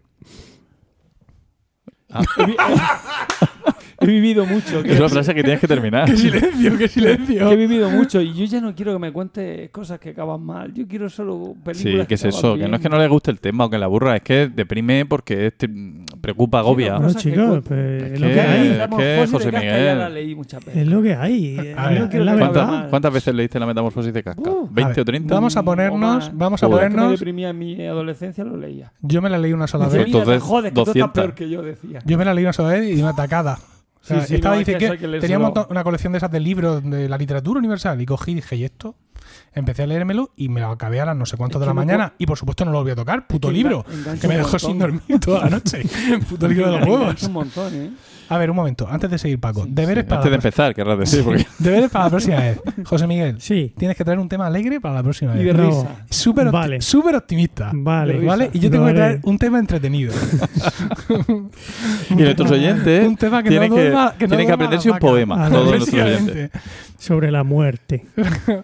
Decías, De Paco. José. Pues decíamos ayer Sí. Eh, que otra cosa que a mí me enseñaron de memoria en el cole, yo no sé que fue a un cole muy... La verdad es que formábamos en fila y fue aquello de recién muerto Franco y tal, pero eh, sí era un cole muy, muy anticuado, muy reaccionario. El caso es que hubo un profesor, un, un gran profesor de, de primaria, don José Madrigal, De me GB. acuerdo todavía, De primaria, no. de GB. GB, perdón, sí, que nos enseñaba... ¿Cómo- perdón, cómo el, el gesto cómo- de tirar El la pelota. ¿No hay un pabellón que se llama Madrigal? Un- Cajigal. Cajigal. Mm. Sí. ¿Tú qué sabes de pabellones deportivos? Porque he apuntado al crío al baloncesto. Anda. Es que Emilio me estaba haciendo el gesto de lanzar una pelota a la canasta así como... Y entonces... Yo con mi prodigiosa muñeca. Ahí, ahí. Y nos enseñaba, entre otras cosas, los pueblos de las 50 provincias de España en verso. Cojones. Joder. bueno. Y yo aún me acuerdo de tres. Vamos. Venga. Por favor. Murcia, Lorca, Cartagena, Mula, Totana, La Unión, Yec, La Fortuna y Chena, Caravaca y... Mazarrón. Es que iba a estornudar. Ahora vamos con Albacete. Ellín, Jorquera, Albacete, La Roda, Alcaraz, Letur, Chinchilla, Almansa, Caudete, Villarrobledo y Ontur. Y podría seguir con Alicante. Joder. Podría. Mira, Hazlo, qué difícil hazlo, conseguir. Alicante, Alcoy, Villena, Callosa, Monó, Varelda, Crevillente, Yorihuela, Denia, Gijón y ahí, Gijona y... Novelda, Novelda. Ah, Claro, bueno. novelda, claro. Sí, sí. Pero me las sabía casi todas. Vale. Cuando yo llegaba ufano a casa a presumir de todo lo que había aprendido, mi padre dice, pero si me lo sé, las 50 yo. Y no solo se las sabía, sino que se las sigue sabiendo, que es el- la gran diferencia. Yo olvidé la mayoría y él no. Entonces, Pero porque no eres suficientemente mayor. cuando lo aprendí. cuan- no, a- ahora. Ahora. Cuanto seas más mayor, Recordarás los pueblos los 50. pueblos de tal y no recordarás Me lo que hiciste no, ayer. pero bueno. Ah, mira, eso sí que no me lo aprendí yo, ¿eh? En el No, romano no, número pueblos de las 50 257 lo comprobaremos. Yo ni, ni siquiera, los, por ejemplo, los Reyes Godos. ¿Qué va? Yo lo- los Reyes Godos todos acaban en Ico, son estudiado como- yo los Reyes Godos que me sé, me los sé por un juego de... Voy a traerlo. ¿Un juego sobre los Reyes Godos? pero, no, un juego de esos de pareja. pero aquí nadie ha estudiado Un juego de Reyes sobre los Godos. Pero a lo mejor este sí. ¿Tú te has No. estudiado la lista de los No, pueblos de las no, 50 provincias? No, no. Pero los Reyes Godos tampoco. Yo no estuve nunca. Pero si es que eran... Mira, yo me acuerdo siempre de Turismundo, porque me recordaba a la agencia, una agencia de viajes. Sí, sí, yo me, hizo mucha Turismundo. Segismundo. O Segismundo era el de. Eh, sí, No. el- Oh, mísero de mí, oh, Mira qué infelice. joya, mira qué joya. Ah. Historia de España. Oh. Juego de Oh. familias. de ¿vale? familias. Sí, sí, sí. Entonces tú tienes aquí... Cuando he dicho juego de, de Tienes pareja, que- pensaba Mira, en un juego de estos foto. eróticos. te Mira, lo mira, juro. mira, mira, mira, mira. Entonces, aquí tienes Qué el típico cosa. juego de familias que Qué muchos habréis bonito. jugado de una baraja donde ce- aparece Sí. familias exclusivas, ¿eh? Papá ma- esquimal, mamá esquimal, niño esquimal, Sí. heterosexual, niña esquimal. bueno, pues yo lo tengo mm, referido a la historia de España. Entonces tengo... eh, una de las familias es Reyes Visigodos, segundo periodo católico. Y la otra es Reyes Visigodos, primer periodo arriano. Como mola. Entonces, aquí, evidentemente, aquí los tengo todos y, y tú tenías que jugar con esto y conseguir eh, juntar las ¿Eso lo familias. venden en Amazon? Ataú- mira, primer periodo de Arriano. Ataulfo. Teodoredo, Ah, Teodoredo. Eurico y Leovigildo. Ah, vale. Yo todo esto me lo llegué a saber de memoria. ¿eh? Arriano, cuando la elegía. Y luego, segundo periodo católico, Recaredo, Recesvinto, Chindasvinto y Bamba. Bamba y Rodrigo. Ah. y Pero no Rodrigo Es fue que el hay que poner cuatro. Entonces, Ah. pues eh, habrán puesto los más. Los más representativos. Claro, Sí. Y mi familia favorita Es que embargo, Bamba- siempre fue eh, primeros caudillos. Dios. Oh, Argantonio, hombre, y tan primero. Orisón, Eso era, era un rey coche. de los oretanos. Vence al general cartaginés Amílcar Barca. Hombre, ostras, está Ah, jodido. Después de Horizon vienen Indíbil y Mandonio. O sea, eso es una maravilla. ¿Qué país europeo tiene en, Ninguno en su puede historia dos, dos elementos Pero- llamados Indíbil y Mandonio? ¿Y tú por qué hablas de Cavaj no, y, Y, no hablas de eso? y es súper divertido. Viriato. Viriato. ¿Vale? Y luego están, por ejemplo, los Césares hispánicos. Bueno, aquí ahora nos echamos una partida. Claro. Vale. Me- Si Chulo. queréis, mm, vamos a hacerlo. Dejo de hablar y ya. Lo venden en Amazon. tomar por que culo. Me mola mogollón. ¿Tú crees que esto lo van a vender en Amazon? Ay, qué, tiene. Deberían. qué chulo. Mi padre no me contaba esas cosas. No. La historia de ¿Qué España infancia más dura tuviste, este Diego? No te creas, era tú, ¿eh? Cuéntanos un día de tu infancia. Un día, un día. Te lo contaré. Emilio, no tienes una lanza, ¿verdad? Porque voy a romper una. Voy a romper una lanza Me encanta, me encanta. por la educación Podcasting es memorística. Hay que enseñar bien, cosas de bien. memoria, narices, que luego no saben, se ponen a hablar y no saben de qué. Y así que eh, con este libro ya, este regalo de mi padre, eh, con esta ortografía práctica de la lengua española de Luis Miranda Podadera, lo cual, eh, lo primero que tengo que hacer es alabar el- los apellidos de este señor. O sea, ya está bien. Miranda. Una cosa en la que hemos caído claramente es en los apellidos de la gente. La gente ahora Sí, tiene verdad. apellidos muy vulgares, sobre todo los, los gobernantes. Ante, pues, esta gente, pues, Miranda Podadera, Claro. Franco Bamonte. Millán Astray, Mamonde. to- Ah, es Bamonte. Mamonte sí. será el. Veo que te has documentado. Tienes razón, tienes razón. que em, digo que este libro, eh, eh, edición que, que data de 1944, no es ni mucho menos la primera edición del libro, es la décima octava, porque la primera edición del libro es de 1921, es decir, un libro que surge Por lo tanto, es de en la Belle Époque prácticamente, es la época de. eh, mm, Primo de Rivera un poco Rivera, antes, Miguel. un poco antes, ¿no? ¿O no? O sea, Primo de. Rivera Miguel. O sea, sobrevivió en la dicta blanda, sobrevivió la república. Pero es genial cómo lo la consigue. Ahora, eso, de eso vamos a hablar después, porque me va metiendo unos temas por aquí de ortografía que son alucinantes. Eh, y el libro se ha, se ha ido reimprimiendo, tuvo una, mm, digamos, caída de popularidad en, eh, pues más o menos con el final de la dictadura en España, pero aún así conoció todavía varias reimpresiones más, la última de 2006. Aunque en las reimpresiones, digamos, constitucionales, se han suprimido unos capítulos del final, que son precisamente los que se incluyeron a partir de 1939. Eh, este señor, Miranda Podadera, pues parece ser que él lo que hizo, lo primero que hizo en su vida fue aprobar una posición de, a correos, funcionario de correos. Y en aquella época las oposiciones, como cualquier prueba de acceso a cualquier eh, facultad o escuela, eh, se basaban sobre todo en ejercicios de tipo cultural, memorístico y de ortografía. Y más para un empleado de correos, lógicamente, eh, tenían que conocer mm, muy bien la ortografía de, pues, de lugares, de nombres y todo lo que pudiera ser de utilidad. Os comento un poco las partes que tiene la obra. La obra son, tal, en la edición que yo tengo, unas 400 páginas.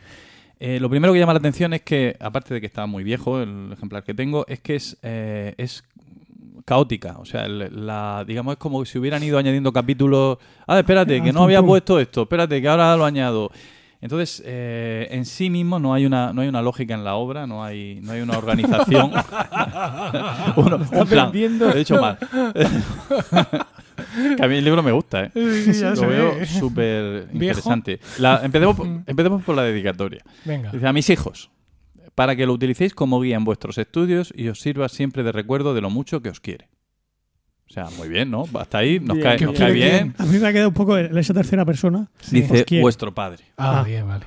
Vale. Ah, porque firma vuestro padre. vale. Bueno, eh, hay una serie de introducciones, todo sobre normas de ortografía y prosodia, y em, dictongos, tristongos, acentuación y demás, pero lo bueno es, es cuando comienzan ya los ejercicios de, eh, de ortografía, que son ejercicios supuestamente para hacer al dictado y para repetir hasta que uno dominara los- las dificultades de la lengua. Dale. Antes, no, no, le voy a dar. le no le voy a dar. Sin darle. Eh, porque antes de eso hay otros capítulos muy interesantes. Por ejemplo, uno que, mm, que habla de vocablos incorrectos en español, Oh.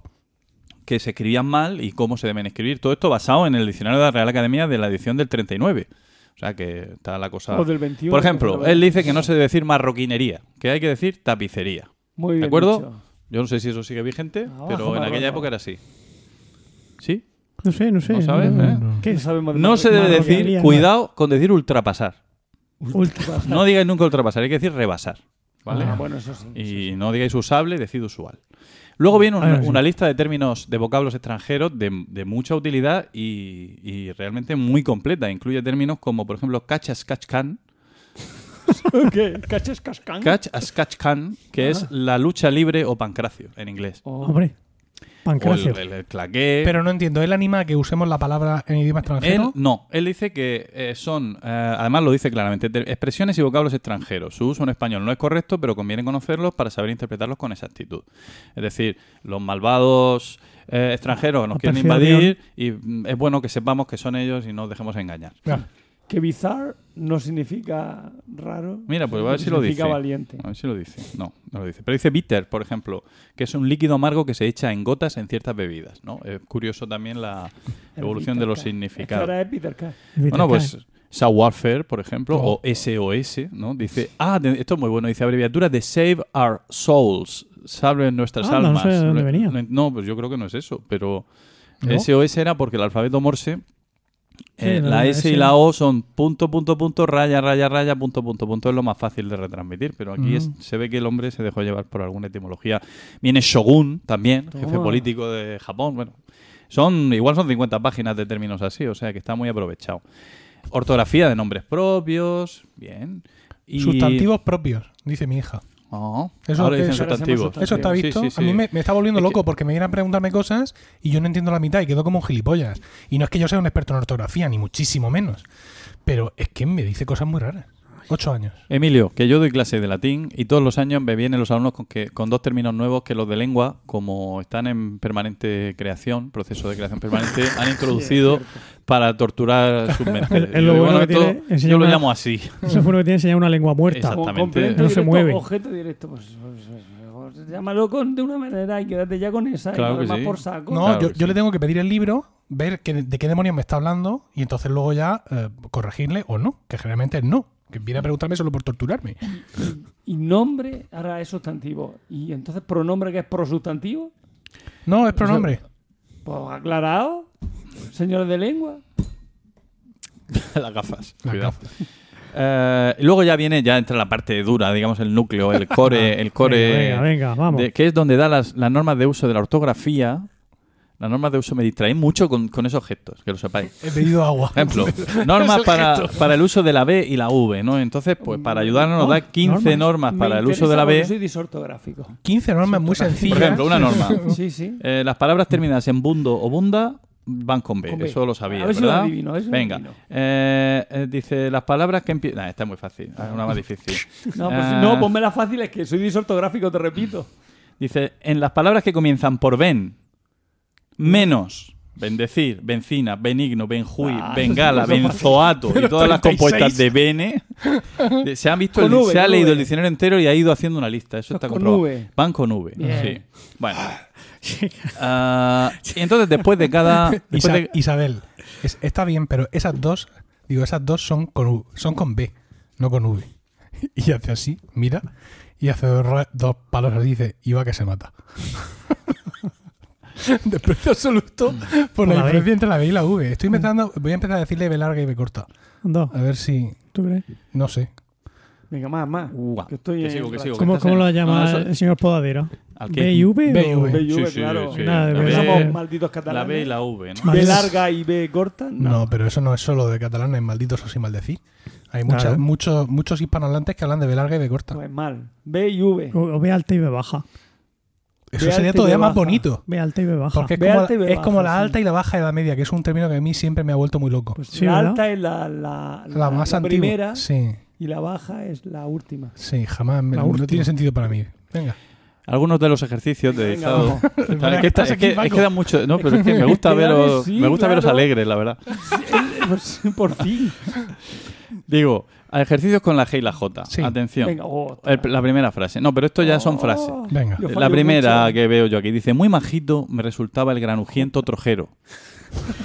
¿Pero ¿Esto es un ejercicio? es un ejercicio. se ha pintado un momento, Majito. Un momento, un momento, un momento, un momento, un momento. A ver, A ver, por favor, oyentes, A ver. vayan ustedes a coger un lápiz y un, y un papel venga. Eh, que el, señor- el profesor Cartagena va, va- va- va a empezar dictar. con el Pérez Cartagena. ejercicio. Pérez Cartagena. Se pone mi Se pone la gafa. gafa. Ah, va- Magnífico. Eh, muy majito me resu- foto, por favor. Muy majito me resultaba el granujiento trojero, ¿no? Trojero. ¿Con qué se Trojero. escribe? ¿Con Con G o con J, J? Con Jota. Con J. Yo qué Sí, sé. con. J. Eh, eh, agilimógili es una especie de salsa. Eso y J todo. coxcojilla, eh, el juego conocido por la pata coja. ¿vale? Cox, cojilla. Cojilla. Aquí hay, J. aquí hay uno que está escrito pensando en Emilcar. Vamos. Emilcar, Sí. eres el guía y vigía de esta generación tan escogida. Vigía es con G, aunque bujía sea con J. Fíjate. Lo cual carece de sentido completamente, pero es así. Y, Sí. y vigía es con V. Y bujía con B. O sea, son dos palabras que van a hundirte.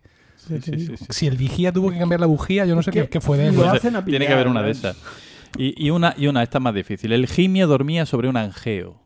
Ay. A mí no me A preguntan. ¿El qué? Yo. El gimio dormía sobre un Yo angeo. día- Yo las haría las dos con G. Con G. Con. G las dos yo haría. No, no. A ver, G, G. G, GJ. Son las dos con J. ¿Qué las dos. Mentira. Con J. Al gimio con J mi Gimio es un simio. El gimio es un simio. ¿Y por eso va a ser con J? Pues sí, porque, es el simio, es un gimio, un gimio. Ah, ahora está muchísimo más claro. Gracias por la explicación.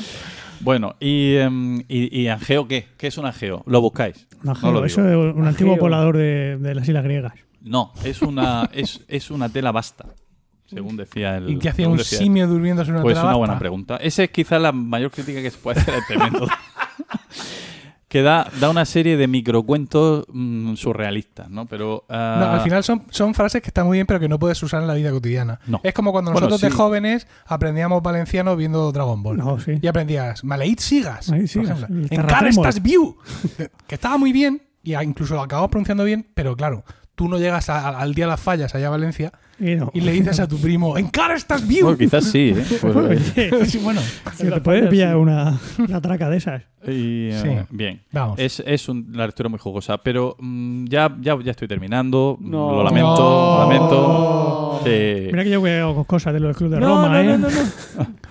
Digo, una, dos o tres lecturillas más muy seleccionadas, si me permitís. Sí, A ver que las encuentre. que les tiene puesto un papelico, ¿eh? No os penséis que muy seleccionadas y entonces se abre al azar. No, no, no, están A seleccionadas de ver, verdad. dice. Ah, guau, guau, guau. Mm, No, esto no, porque no es No, un no, no, texto. no seleccionado está, suficiente. Anulo, anulo. Anula la selección.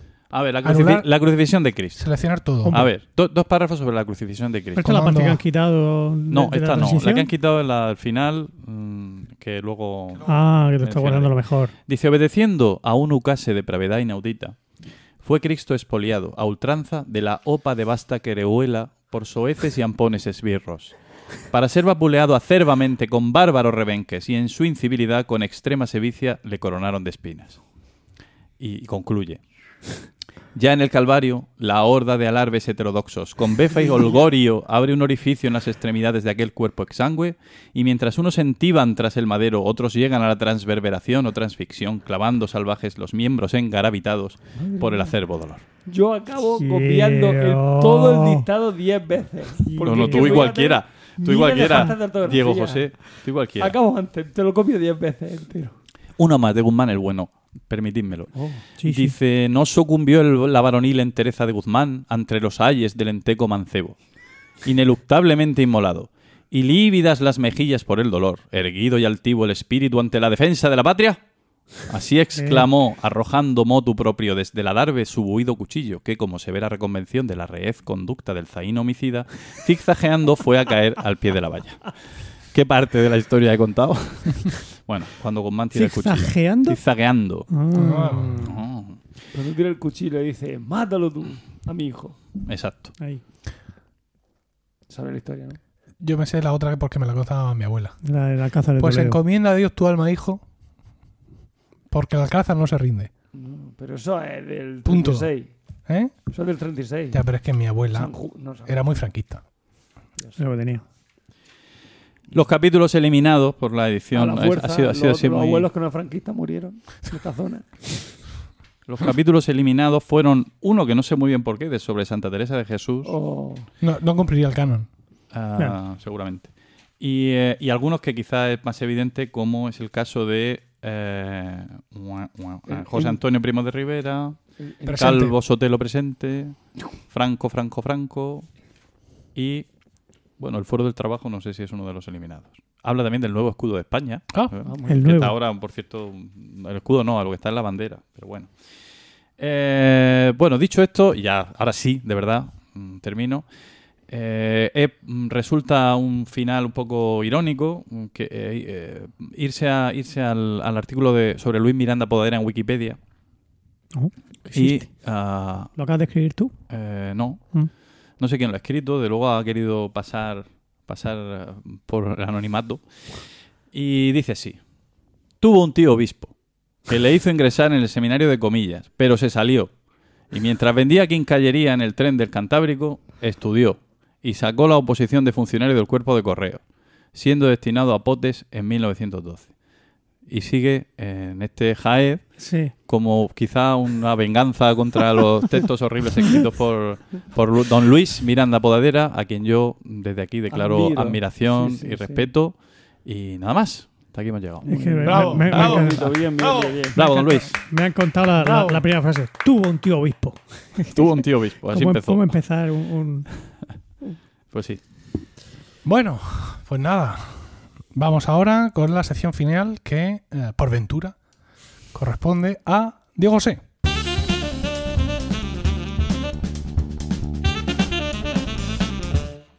Hola, pues siguiendo con el, siguiendo con el espíritu Hola, de- ¿cómo estamos? Bueno, Ahora Diego José nos va a traer un tema súper alegre y divertido. Sí. A continuación. Franco. No. No, bueno, Batiato. el Quiero verte danzar Bueno, siguiendo con, con el ambiente que me ha... como los cíngaros del desierto. Candelabros encima. Empieza, empieza. Oh, Bueno, no, Franco Francisco Franco. El título es ¿Hizo algo bueno? Eh, pues no, algo bueno que hizo Franco, o sea, que hizo Franco, ¿vale? Aparte de morirse, ¿no? Aparte de morirse. Eh, Porque- Vas a hablarnos de algo bueno que hizo Sí, Franco. es que has ahora dudado como- un poco, incluso de tu propia sección. Sí, no, en plan, que- pero realmente hizo algo bueno. Es, no, es que también luego lo vamos a ver si es que realmente lo hizo o, O- es que o no lo- tuvo- o sea, O que si no fue bueno o es- es que no tuvo más, más remedio. La si sección fue bueno o es la sección de Schrödinger, ¿no? Como el gato, ¿eh? De Schrödinger. No sabemos si, si lo hizo o no lo, hizo. o sí. Antes que nada tengo que hacer una introducción con las características, o sea, por, por si alguien no conoce a Franco porque es de la ESO, o bien, o bien porque Lo dice un es profesor de la ESO. de fuera de España. Madre sí, mía. pero soy de música. Bueno, también soy de sociales, pero Escucha. no doy esa, pero, pero no doy esa, esa parte. Ah, Escucha, bueno, Diego. José, nuestros oyentes, otros oyentes no lo sé, pero nuestros oyentes, por supuesto, que saben quién es Franco y mucha más gente. Bueno, pero Porque yo- mucho ojo con nuestros oyentes. Yo por si acaso. si Nuestros oyentes no son unos oyentes cualquiera. Ahí, ahí, ahí. Bueno. Pero se lo ha escrito ahí, no va a dejar de Claro, leerlo letra sí. por letra. Efectivamente. Bueno, Franco es un dictador español, ¿no? De- que después de la, de la guerra civil, bueno, ganó la guerra civil y impuso una dictadura que tiene las siguientes características: militarista, o sea, basada en el ejército, confesional, es católica y fascista. Eso sería en su primera etapa. Fascista- y cuando hablamos de fascista, no me estoy refiriendo, un facha! No, No. me estoy refiriendo a que se basaba en, la, en el partido de Mussolini, en el, en el fascio. O sea, en la, Ideología. en la ideología de Mussolini, no la de Hitler, la de Mussolini. De esta primera fase decía Hitler, Adolf Hitler, no soporto su régimen de cardenales y curas, de, cardenal, ¿cómo era? de cardenales y generales. Bueno. Eh, Sobre Mussolini. O sea, no, sobre, Sobre Franco. Franco. O sea, ni siquiera a Hitler le gustaba Franco. bueno, Franco... Es el nivel más bajo del estrato geopolítico. O sea, cuando tu régimen desagrada a... A todos por igual. A todo el espectro. Sí, venga, sí. Bueno, ¿Cómo? Eh, la diferencia que hay, bueno, vamos, mm, esto hay que explicarlo para que luego quede claro, porque como voy a hablar de Franco y de Hitler, claro, la, la diferencia entre los, naz- los nazis los fascistas, bueno, el movimiento nazi, el movimiento fascista, frente a- al movimiento de Franco, es que Franco es una dictadura personalizada. O sea, no se basa en un, en un partido político, como es el caso de Italia o Alemania, el partido nazi o el partido fascista. ¿Y la falange? No, la falange se la carga. O sea, la falange la utiliza, pero la, él, él- o sea, eh, el movimiento, mm, digamos, el movimiento no es. O sea, es una, es una dictadura en la que se loa al, al, El líder. al líder, pero Hmm. no hay un. Sí, la falange no capitaliza la, La la falange- sublevación. Sí, de hecho, muchos la falange falangistas- es un grupo más junto con, con- junto con los carlistas o con los monárquicos. Los requetés. Sí, los requetes son los carlistas, Ah. creo, recordar. Pues Bueno, era- Eh, entonces. José se- Antonio. Se basa en todo ello, pero. José, José Antonio murió en el 36. Ya, ya, ya, pero, sí que estaba. Bueno, ¿En qué se apoya Franco? No se apoya en, los- en, los- en la falange, se apoya en el ejército, ¿vale? Eh, de hecho, le da al ejército el papel de poder jugar, juzgar delitos políticos. Se apoya la falange hasta que en el 45 la falange pierde todo el poder en favor de los Ah. católicos. hasta el Tú te 45. preguntarás, ¿por qué en el 45? Qué raro, ¿no? Bueno, En el Sí. 45, ¿qué pasa en el 45? Pues que acaba la guerra y Franco se tiene que quitar de en medio, como las pulgas, cualquier cosa que tenga que ver con Hitler o con Mussolini, porque son los perdedores. ¿vale? Entonces, Franco mm, no es falangista, es un oportunista.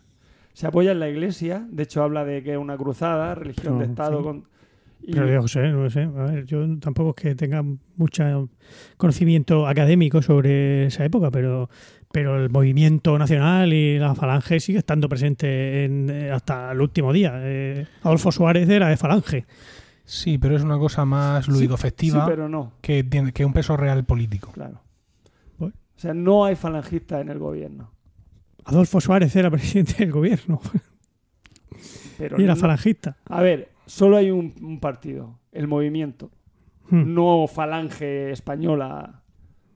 De es el movimiento, claro. El o sea, no eh. existe. O sea, hay un, un único partido que no es, no es el partido falangista en el franquismo. ¿vale? Vale, vale. Bueno, la iglesia habla de que es una cruzada, religi- eh, una religión de Estado, y la propia iglesia le da el poder de controlar a la sociedad. O sea, la iglesia, la sociedad está controlada por la religión, ¿vale? Eh, mm, otros que le apoyan son los carlistas y los donjuanistas, a los que les va dando larga durante los 40 años para, o sea, en cuanto a, a los monárquicos, me estoy refiriendo, apoyo monárquico. Tenemos, o sea, el apoyo monárquico es de, por un lado, carlista y de otro, donjuanista, pero a, a- tanto a unos como a otros les va dando larga para el seguir en el poder, Franco. ¿vale? Hmm. ¿En qué se, en qué, digamos, en qué se apoya? En las leyes fundamentales, ¿vale? Eh, el Foro del Trabajo, que es una copia de la Carta di Lavoro de, de, de, de este Mussolini, Mussolini. donde dice que no hay clase, o sea, no existe la clase social, no hay clase, todo, todos somos empresarios, trabajadores, todos pertenecemos a la misma clase Claro. según él.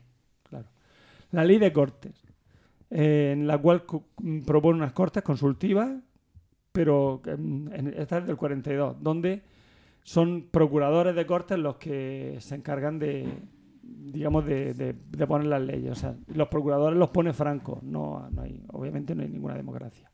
El foro de los españoles, ya en el 45, ya demarcándose de el fascismo, porque ya en el 45 le interesa llevarse bien con Estados Unidos, con Inglaterra, con, los, con las, digamos, con las potencias democráticas. Entonces, disfraza de democracia, es un disfraz de democracia, ya que se le da a este foro de los españoles un, un conjunto de derechos y de deberes, mm, y en teoría, digamos que es una constitucioncilla, o sea, como si fuera una constitución, para que se- estén un poco más contentos las, las fuerzas liberales. Bueno, las fuerzas liberales me refiero europeas.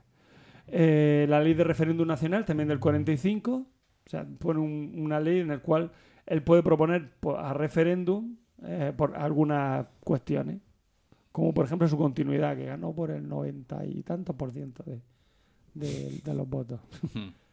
Eh, ley de jefatura de Estado, donde dice que es un reino, pero curiosamente sin rey. O sea. España es un reino sin rey. La ley orgánica del Estado está ya del 67, ¿vale? Donde ya mm, propone como sucesor al rey Juan Carlos.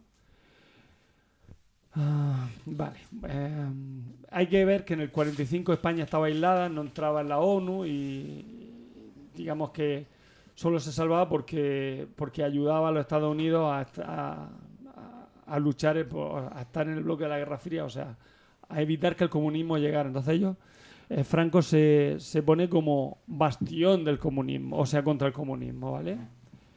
Ah, de hecho, en el 53 logró un pacto con, con Estados Unidos por el cual mm, concede una serie de bases en, en España y gracias a ella, eh, pues digamos que entra eh, en la ONU, entra ya a, ser parte del,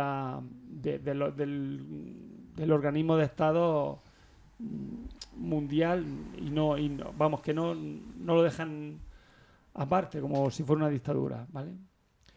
Ah, bueno, eh, hay que hablar de las partes, la- aquí se habla de, mm, sobre todo, bueno, se habla de la, bueno, aquí he hablado también de lo, del 36, que aparece la, ya en el 36 aparece la ley de responsabilidades políticas, que, que es con la cual utiliza la represión Franco, que es de carácter retroactivo. O sea, si tú has sido eh, pertene- pertenecías a un, equi- a un partido político antes del 36, eres de ese partido político aunque luego te hubieras borrado. O sea, de tal manera que los tenía... Mi abuelo se afilió a Izquierda Republicana en abril del 36. Dios. Y yo, qué, qué, qué, qué- Qué visionario. ojo, Qué qué ojo ojo. tuvo Qué ojo. el hombre. Qué ojo. Luego toda Vale. la casa, claro. Bueno, la del 40 es la de, de represión de la masonería y del comunismo, que esa es la que continúa la ley de responsabilidades políticas. Vale. Ahora voy ya a hablar de qué es lo que hizo bueno Franco. Vale. Ahora que ya nos ha quedado claro, Que era un auténtico oportunista y un sinvergüenza. en resumen, Bueno, vamos a ver qué hizo de bueno Franco. Bueno, hay que hablar de que la guerra civil, a ver, se, se- lo hizo bien, lo hizo bien. La guerra civil lo hizo, lo hizo bien, ¿no? Ganó. No, estoy hablando de qué pasó en la guerra civil, Ah. para poner en antecedentes de la decisión que tomó Franco, que en teoría fue buena y en la práctica también, porque o no, vamos a verlo. es, que, que yo no, vamos a ver, yo no quiero quiero que la gente piense y que decida Deja, deja, ¿qué pensar? ¿Qué pensar? que Dínoslo decidan tú. ellos mm, por ellos mismos si lo hizo bien, si lo hizo mal, si, si lo hizo porque él quiso o lo hizo porque estaba presionado o qué. Bueno, voy al grano. En la guerra civil se va- esto me- recuerda como a la, la miel que, que, que tengo en casa, que me leí la etiqueta el otro día y ponía miel de flores procedente de la mezcla de mieles pro- procedentes a su vez or- no, pero originarias de la Unión Europea y, O- o no de la Unión Europea. Eso. Puede contener o no. Y yo, ah, mira, cuánta información me da esta etiqueta. O sea, es- cara, es- como te las lees acaba, de, acaba de definir el universo, ¿eh? la Sí, sí, miel sí, de la. Unión Europea o todo lo que no es la miel de la Unión Europea. Efectivamente. Pues un poco lo que... Eso está ahí dentro, sí, señor. Bueno, vamos Continúa. Continúa. Eh, hay que hablar que al final de la guerra civil se va a internacionalizar el conflicto, ¿vale? Debido a que, pues, a que las, po- algunas potencias quieren probar sus armas, a ver si funcionan, si matan con eficacia o por el contrario no. De tal manera que, eh, pues, mm, Alemania e Italia ayudan a, a los nacionales, mientras que la Unión Soviética ayuda a los republicanos con armamento, pero, pero por el interés, vamos, por, por ver si funcionaba, si, la, si los mataba bien muertos. ¿Lo del oro es verdad o no es verdad lo del oro? El oro de Moscú. Eh, yo que sé, supongo que sí, claro que es verdad. Se llevaron oro y no lo devolvieron. Claro, a Franco se lo van a devolver, por eso faltaba. Ahora Bueno, Put- lo. Putin lo va a devolver. Vaya por delante Díselo, que yo díselo a considero a Hitler. Pues antes que digan, sí, sí, Hitler sí era muy malo y Mussolini, digo, perdón, Hitler era muy malo y Mussolini muy bueno, pero ¿y Stalin? ¿Y Stalin? Yo los considero a todos de la misma. Sí, es que el argumento de muchos de los de El, derecha. "¿Y concepto de, Stalin?". el concepto de nuestros oyentes de Diego, a veces es siempre- poco- Si yo fuera oyente de este podcast, Están siempre con Stalin, siempre con Stalin la. Es "¿Y mal que no lo Stalin?". escucha, que si no. Y Stalin, Stalin, eso sí que era malo. Pues, pues igual de malo que los otros, si eran todos unos auténticos hijos de Satanás. No decía otra palabra. O sea, que quede claro, estoy en contra de cualquier dictadura. El otro día Venga de izquierda o de derecha. Incluso- la de José Miguel Morales. No, Incluso no. la de José Miguel. No, hombre, hombre, no. Joder, Anda ya. así no vamos a ninguna vamos a parte. tener un papel vital ahí nosotros. El otro día escribía uno en Twitter que Franco hab- había vencido a Stalin. Sí. Una de las cosas que. Muy bien, De, las- sí, de las cosas que había hecho bien. Y yo. Sí, seguro. Bueno, hay que decir que Francia y Gran Bretaña fueron los únicos que cogen una política de no intervención. Caramba. Qué no- fácil, qué fácil. qué fácil es la base. Qué fácil hermano, es no Poncio- intervenir. Como Poncio Pilato. Pues ahí estaban no interviniendo cuando mientras Hitler invadía Polonia. Mientras Hitler No, cuando invadió Polonia. Pues ahí fue justo cuando, cuando ya. decidieron intervenir, pero cuando invadieron los Sudeste, Chamberlain. en las Luz de Austria, etcétera, etcétera. Oye, ¿se puede mirar a Churchill en este programa? Se puede mirar a Churchill, sí. Vale. Era un gran estadista y no sé si gran persona, pero gran Con sus luces y sus sombras, como todos. Hombre, pues todo el mundo, hasta yo tengo luces y sombras. No, tú No, tú no, tú no. Tú no. Tú no, no, no, tú no. ¿Qué dirá nuestra audiencia? No, no, No. tú no, tú no. Adelante. Yo todav- todavía no sé qué es lo que hizo, quizá bueno, quizá no, porque has hecho una introducción y ahora ibas a hacer otra introducción de la introducción. Ah, Sí, reintroducción. efectivamente. Es que no quiere decirlo. Lo que hizo bien Franco o, ¿O no, no? hizo bien es entrar en la Segunda Guerra Mundial. Entrar. O, o No, no. no entrar. o no, no entrar. Entrar o no entrar. Que no entró, de Que hecho. no entró. Pero poco entró solo, un poco. solo la entró un puntita. No poco. entró, no entró. Solo la. No entró y lo vamos a ver, que no entró, no entró. En Pero hombre, metió ahí. Pero, ¿y la- Pero división eso fue azul? el premio de... con- de eso Y no la división azul. Ay, No que le estamos chafando. el- spoiler. Ah, El premio de consolación a calla, calla, Hitler, ch, pero- calla, calla. Venga. Bueno, al final de la, de la- del 39 Sí. se va a poner una dictadura mi- militar, ¿vale? Como bien he explicado antes.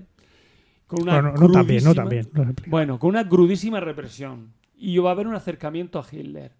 ¿Por qué? Pues porque, mm, eh, digamos que en esa época había un como un, un temor a que pasara, a que España fuera la próxima Noruega. Sabemos que en Noruega hubo una lucha entre Inglaterra y Alemania para ver quién, quién ¿Qué la ocupaba antes, quién, quién se hacía con su, con su dominio. Entonces, Franco, que era, mm, iba a decir muy listo, sí, no sé si era inteligente, pero por lo menos era un pillo y sabía cómo moverse en esos, en esos ambientes, queda con Hitler en Endaya, ciudad francesa, donde viene Suñer y von Ribbentrop, que son los ministros de, de exteriores de tanto de España como de Alemania, obviamente. Entonces, El de Noruega no fue, ¿no? Sí. Entonces, eh, allí se, se propone, o sea, llega Franco y empieza a contarle, empieza a hablarle a Hitler de, según, según una, bueno, yo escuché una, bueno, he visto una entrevista que le hacen a Serrano Suñer sobre, pues sobre, sobre, la, sobre el encuentro y Franco empieza a hablarle de, de la historia de España, que si el caudillo, no sé quién, que si, y Hitler, Indíbil y Mandonio, les habló. sí, la, pues le hablaría de de Indíbil y Mandonio. No sé, pero en fin, empezó a hablar de, pues, de la grandeza del Imperio. Y, Imperio. y Hitler, que está este, este enano, que este canijo está aquí, empezó a bostezar. Dijo Tachenko, ¿o qué? Oye, ¿Qué pasa con nuestro dictador, eh? empezó a bostezar. Hay que tener en cuenta. Nuestro un hijo dictador- puta, pero no Efectivamente, con nuestro dictador que no se meta, que Es estoy muy nuestro loco y a mí la cárcel me da igual. Bueno, Franco se daba cuenta de que España no estaba para entrar en esto. Entonces, bueno, él Pero empezó se a- dio cuenta allí, en Endaya, ¿no? No, no, ya previamente. vio aquello y dijo, previamente, pero él sabía. Vio Francia y No, claro. Él sabía que, que- que- que- que teni- que se tenía que librar de esa. Porque, porque mm, vamos a ver, está claro que a, a Hitler no le interesaba España, le interesaba Gibraltar, ¿no? Para poder cerrar mm, el Mediterráneo a, a lo- a la Royal Navy, ¿de Hmm. acuerdo? Entonces, Franco dice, madre mía, para llegar hasta Gibraltar Madre mía, tienen que conquistar toda España. ya te digo. Yo pues, O, voy a o ver- pedir permiso para pasar, que es algo que ya nos han pedido en otras ocasiones. Sí, pero ya sabemos cómo ha Ya- acabado. ya- claro, ya sabemos cómo acaba la cosa. Entonces Franco, que sabía de qué iba el tema, dice, madre mía, ¿cómo, ¿qué hago? ¿Entro en la guerra como aliado o le digo que no? Pues, entonces él ve las ventajas y las desventajas. Las ventajas de entrar en la guerra, pues obviamente en ese momento mm, Hitler era, mm, digamos que era el... eh, estaba dominando Europa, tenía a los ingleses acogotados en, en, en la, en- o sea, en la, En, en la en isla Inglaterra, en Inglaterra, claro, que tener. pueblo. que menudo, que menudo, mm, iba a decir una burrada, pero No, no, dila, dila. menudo gilipollas. Hitler, Ay, teniéndolos como los tenía ya ahí en Dunkerque, que era para, acábatelo, acábalo, si los tiene ya ahí, pa- el ejército inglés lo tiene ya, y ya luego ya, para adelante. Pero no, no, es que tal, es que los, los, ¿cómo se llama esto? La comida, es que no me sale el nombre. ¿Cómo La se llama? comida. los aprovisionamientos. Los aprovisionamientos, las bolsas, no sé qué, no sé qué, y los dejó, se los dejó, los dejó escapar vivos. A ver, a ver, desarrolla eso. ¿Por qué? ¿Por qué En otro programa, en otro programa. en otro programa. Venga, sigue. Bueno, entonces, dice, debo, de- de- este hombre dice, debía entrar. Bueno, las ventajas que tenía, por ejemplo, Franco era que tenía un ejército muy experimentado, pero era la única. Porque no tenía, mm, tenía el ejército, o sea, tenía lo que eran las personas, pero no tenía material, no tenía nada, y el, y el país estaba fatal. Desventaja, el país, como hemos dicho, estaba devastado y para y sobre todo para Franco, o sea, él lo hizo por su interés. Para Franco era primordial no entrar en la guerra, sino consolidar su poder político, ¿vale? Y eliminar cualquier tipo de resistencia. Y para eso necesitaba el ejército en España, no lo necesitaba allí en, en Inglaterra o en Francia. Y tampoco Rusia. hubiera sido muy popular, quiero decir. Mm, Como mm, parte de la, del discurso victorioso mm, incluye la reconstrucción de, de España, ¿no? Y todo ese tipo de historias. Y Pero cómo, porque- pero- y cómo tú le haces comulgar a la gente, por muy dictador que seas, que ahora no vuelven a casa, sino que los empaquetas y los lanzas a no sé dónde. Sí, pero yo creo que no. Vamos, honestamente pienso que, que Franco no se paró a pensar en eso. Ya claro. tú. que- que- que- Pero, No, ¿por eh. qué? Porque acaba de ganar una guerra. ¿Qué quieres? ¿Meterte en otra? Te voy a disfrutar de lo que he ganado, ya está. Yo Claro. qué sé, o te vienes arriba porque te ves que, es que te sale todo Hombre, bien. está a caballo de Granados y Ah. Hitler estaba, era el dueño de media Europa. Dice, hostia, pues yo me apunto aquí a esto y para adelante.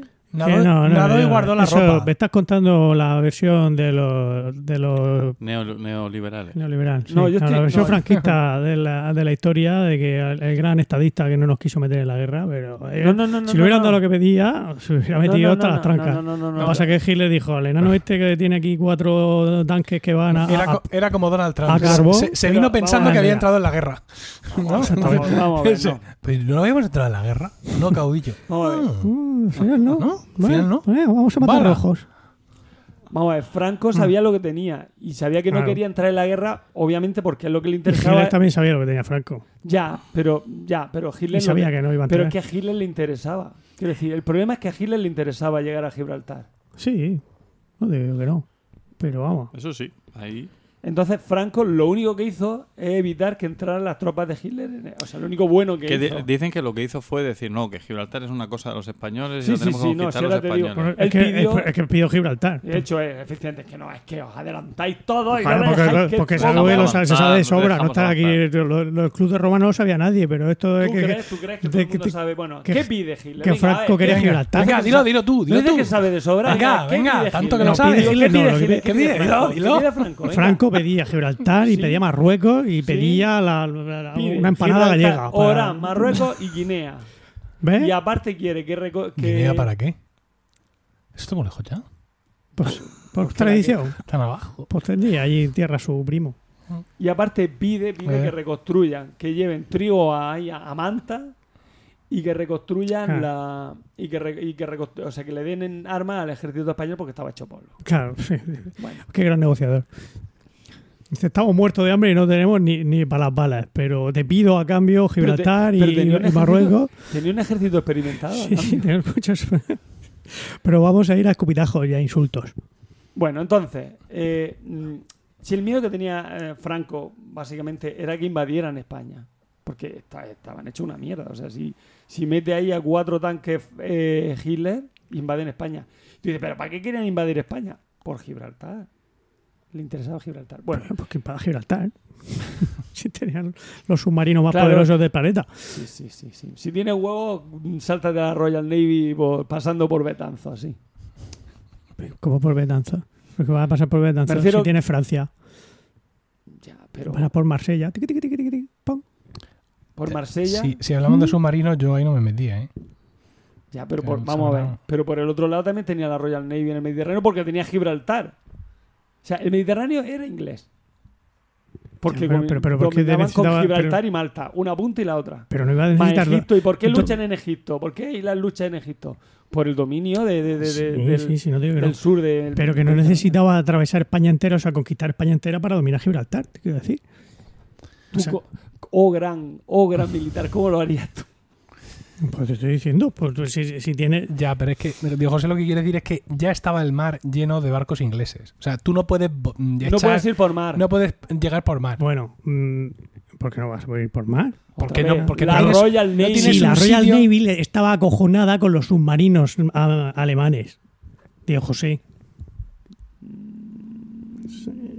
No. no.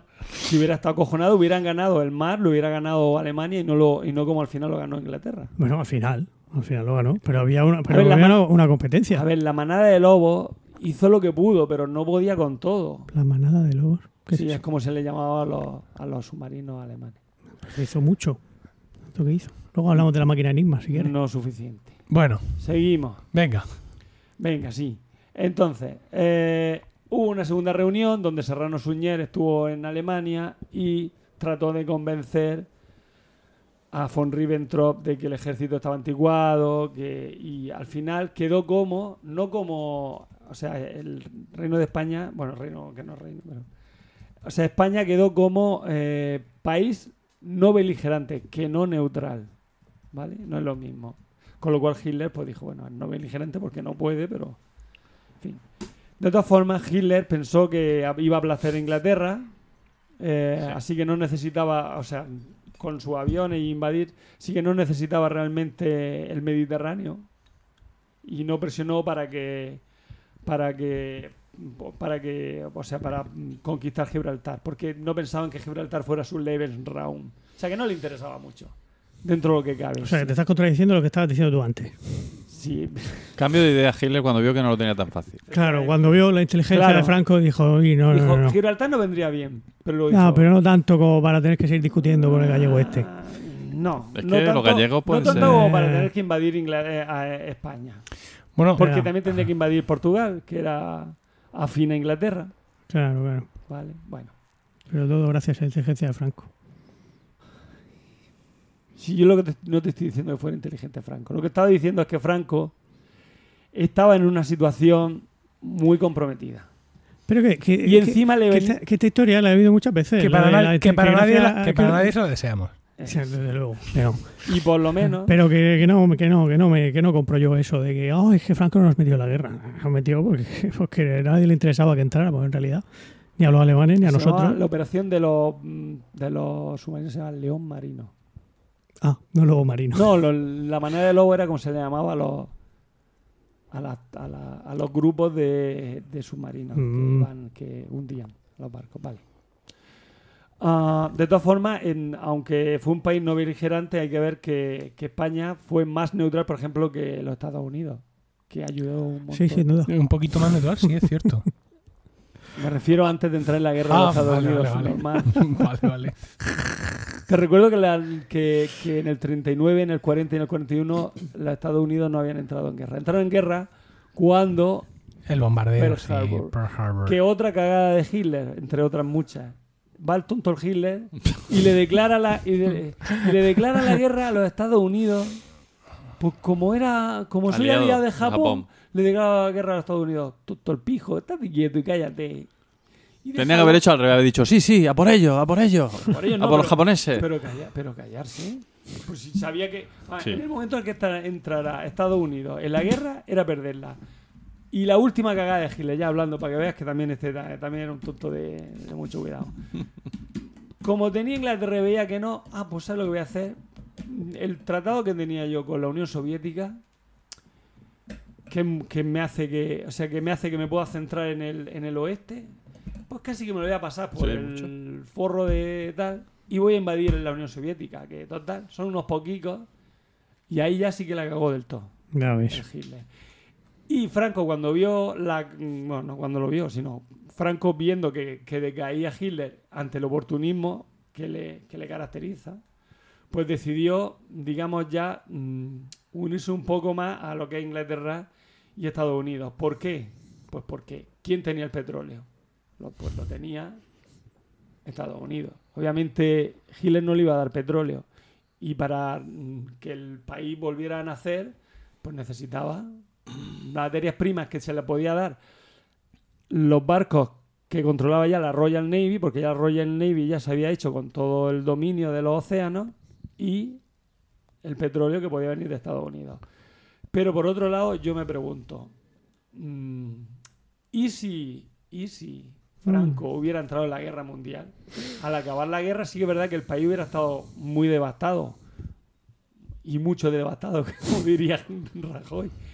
Pero mm, el plan Marshall, mm, o sea, hubieran, hubiera funcionado mejor en España y hubiéramos sido una nueva Italia como mínimo. O sea, le hubieran dado mucho más, más fondos y mucho más, eh, más recursos para salir adelante y no con la autarquía que, que planteó Franco. Entonces, yo lo dejo ahí.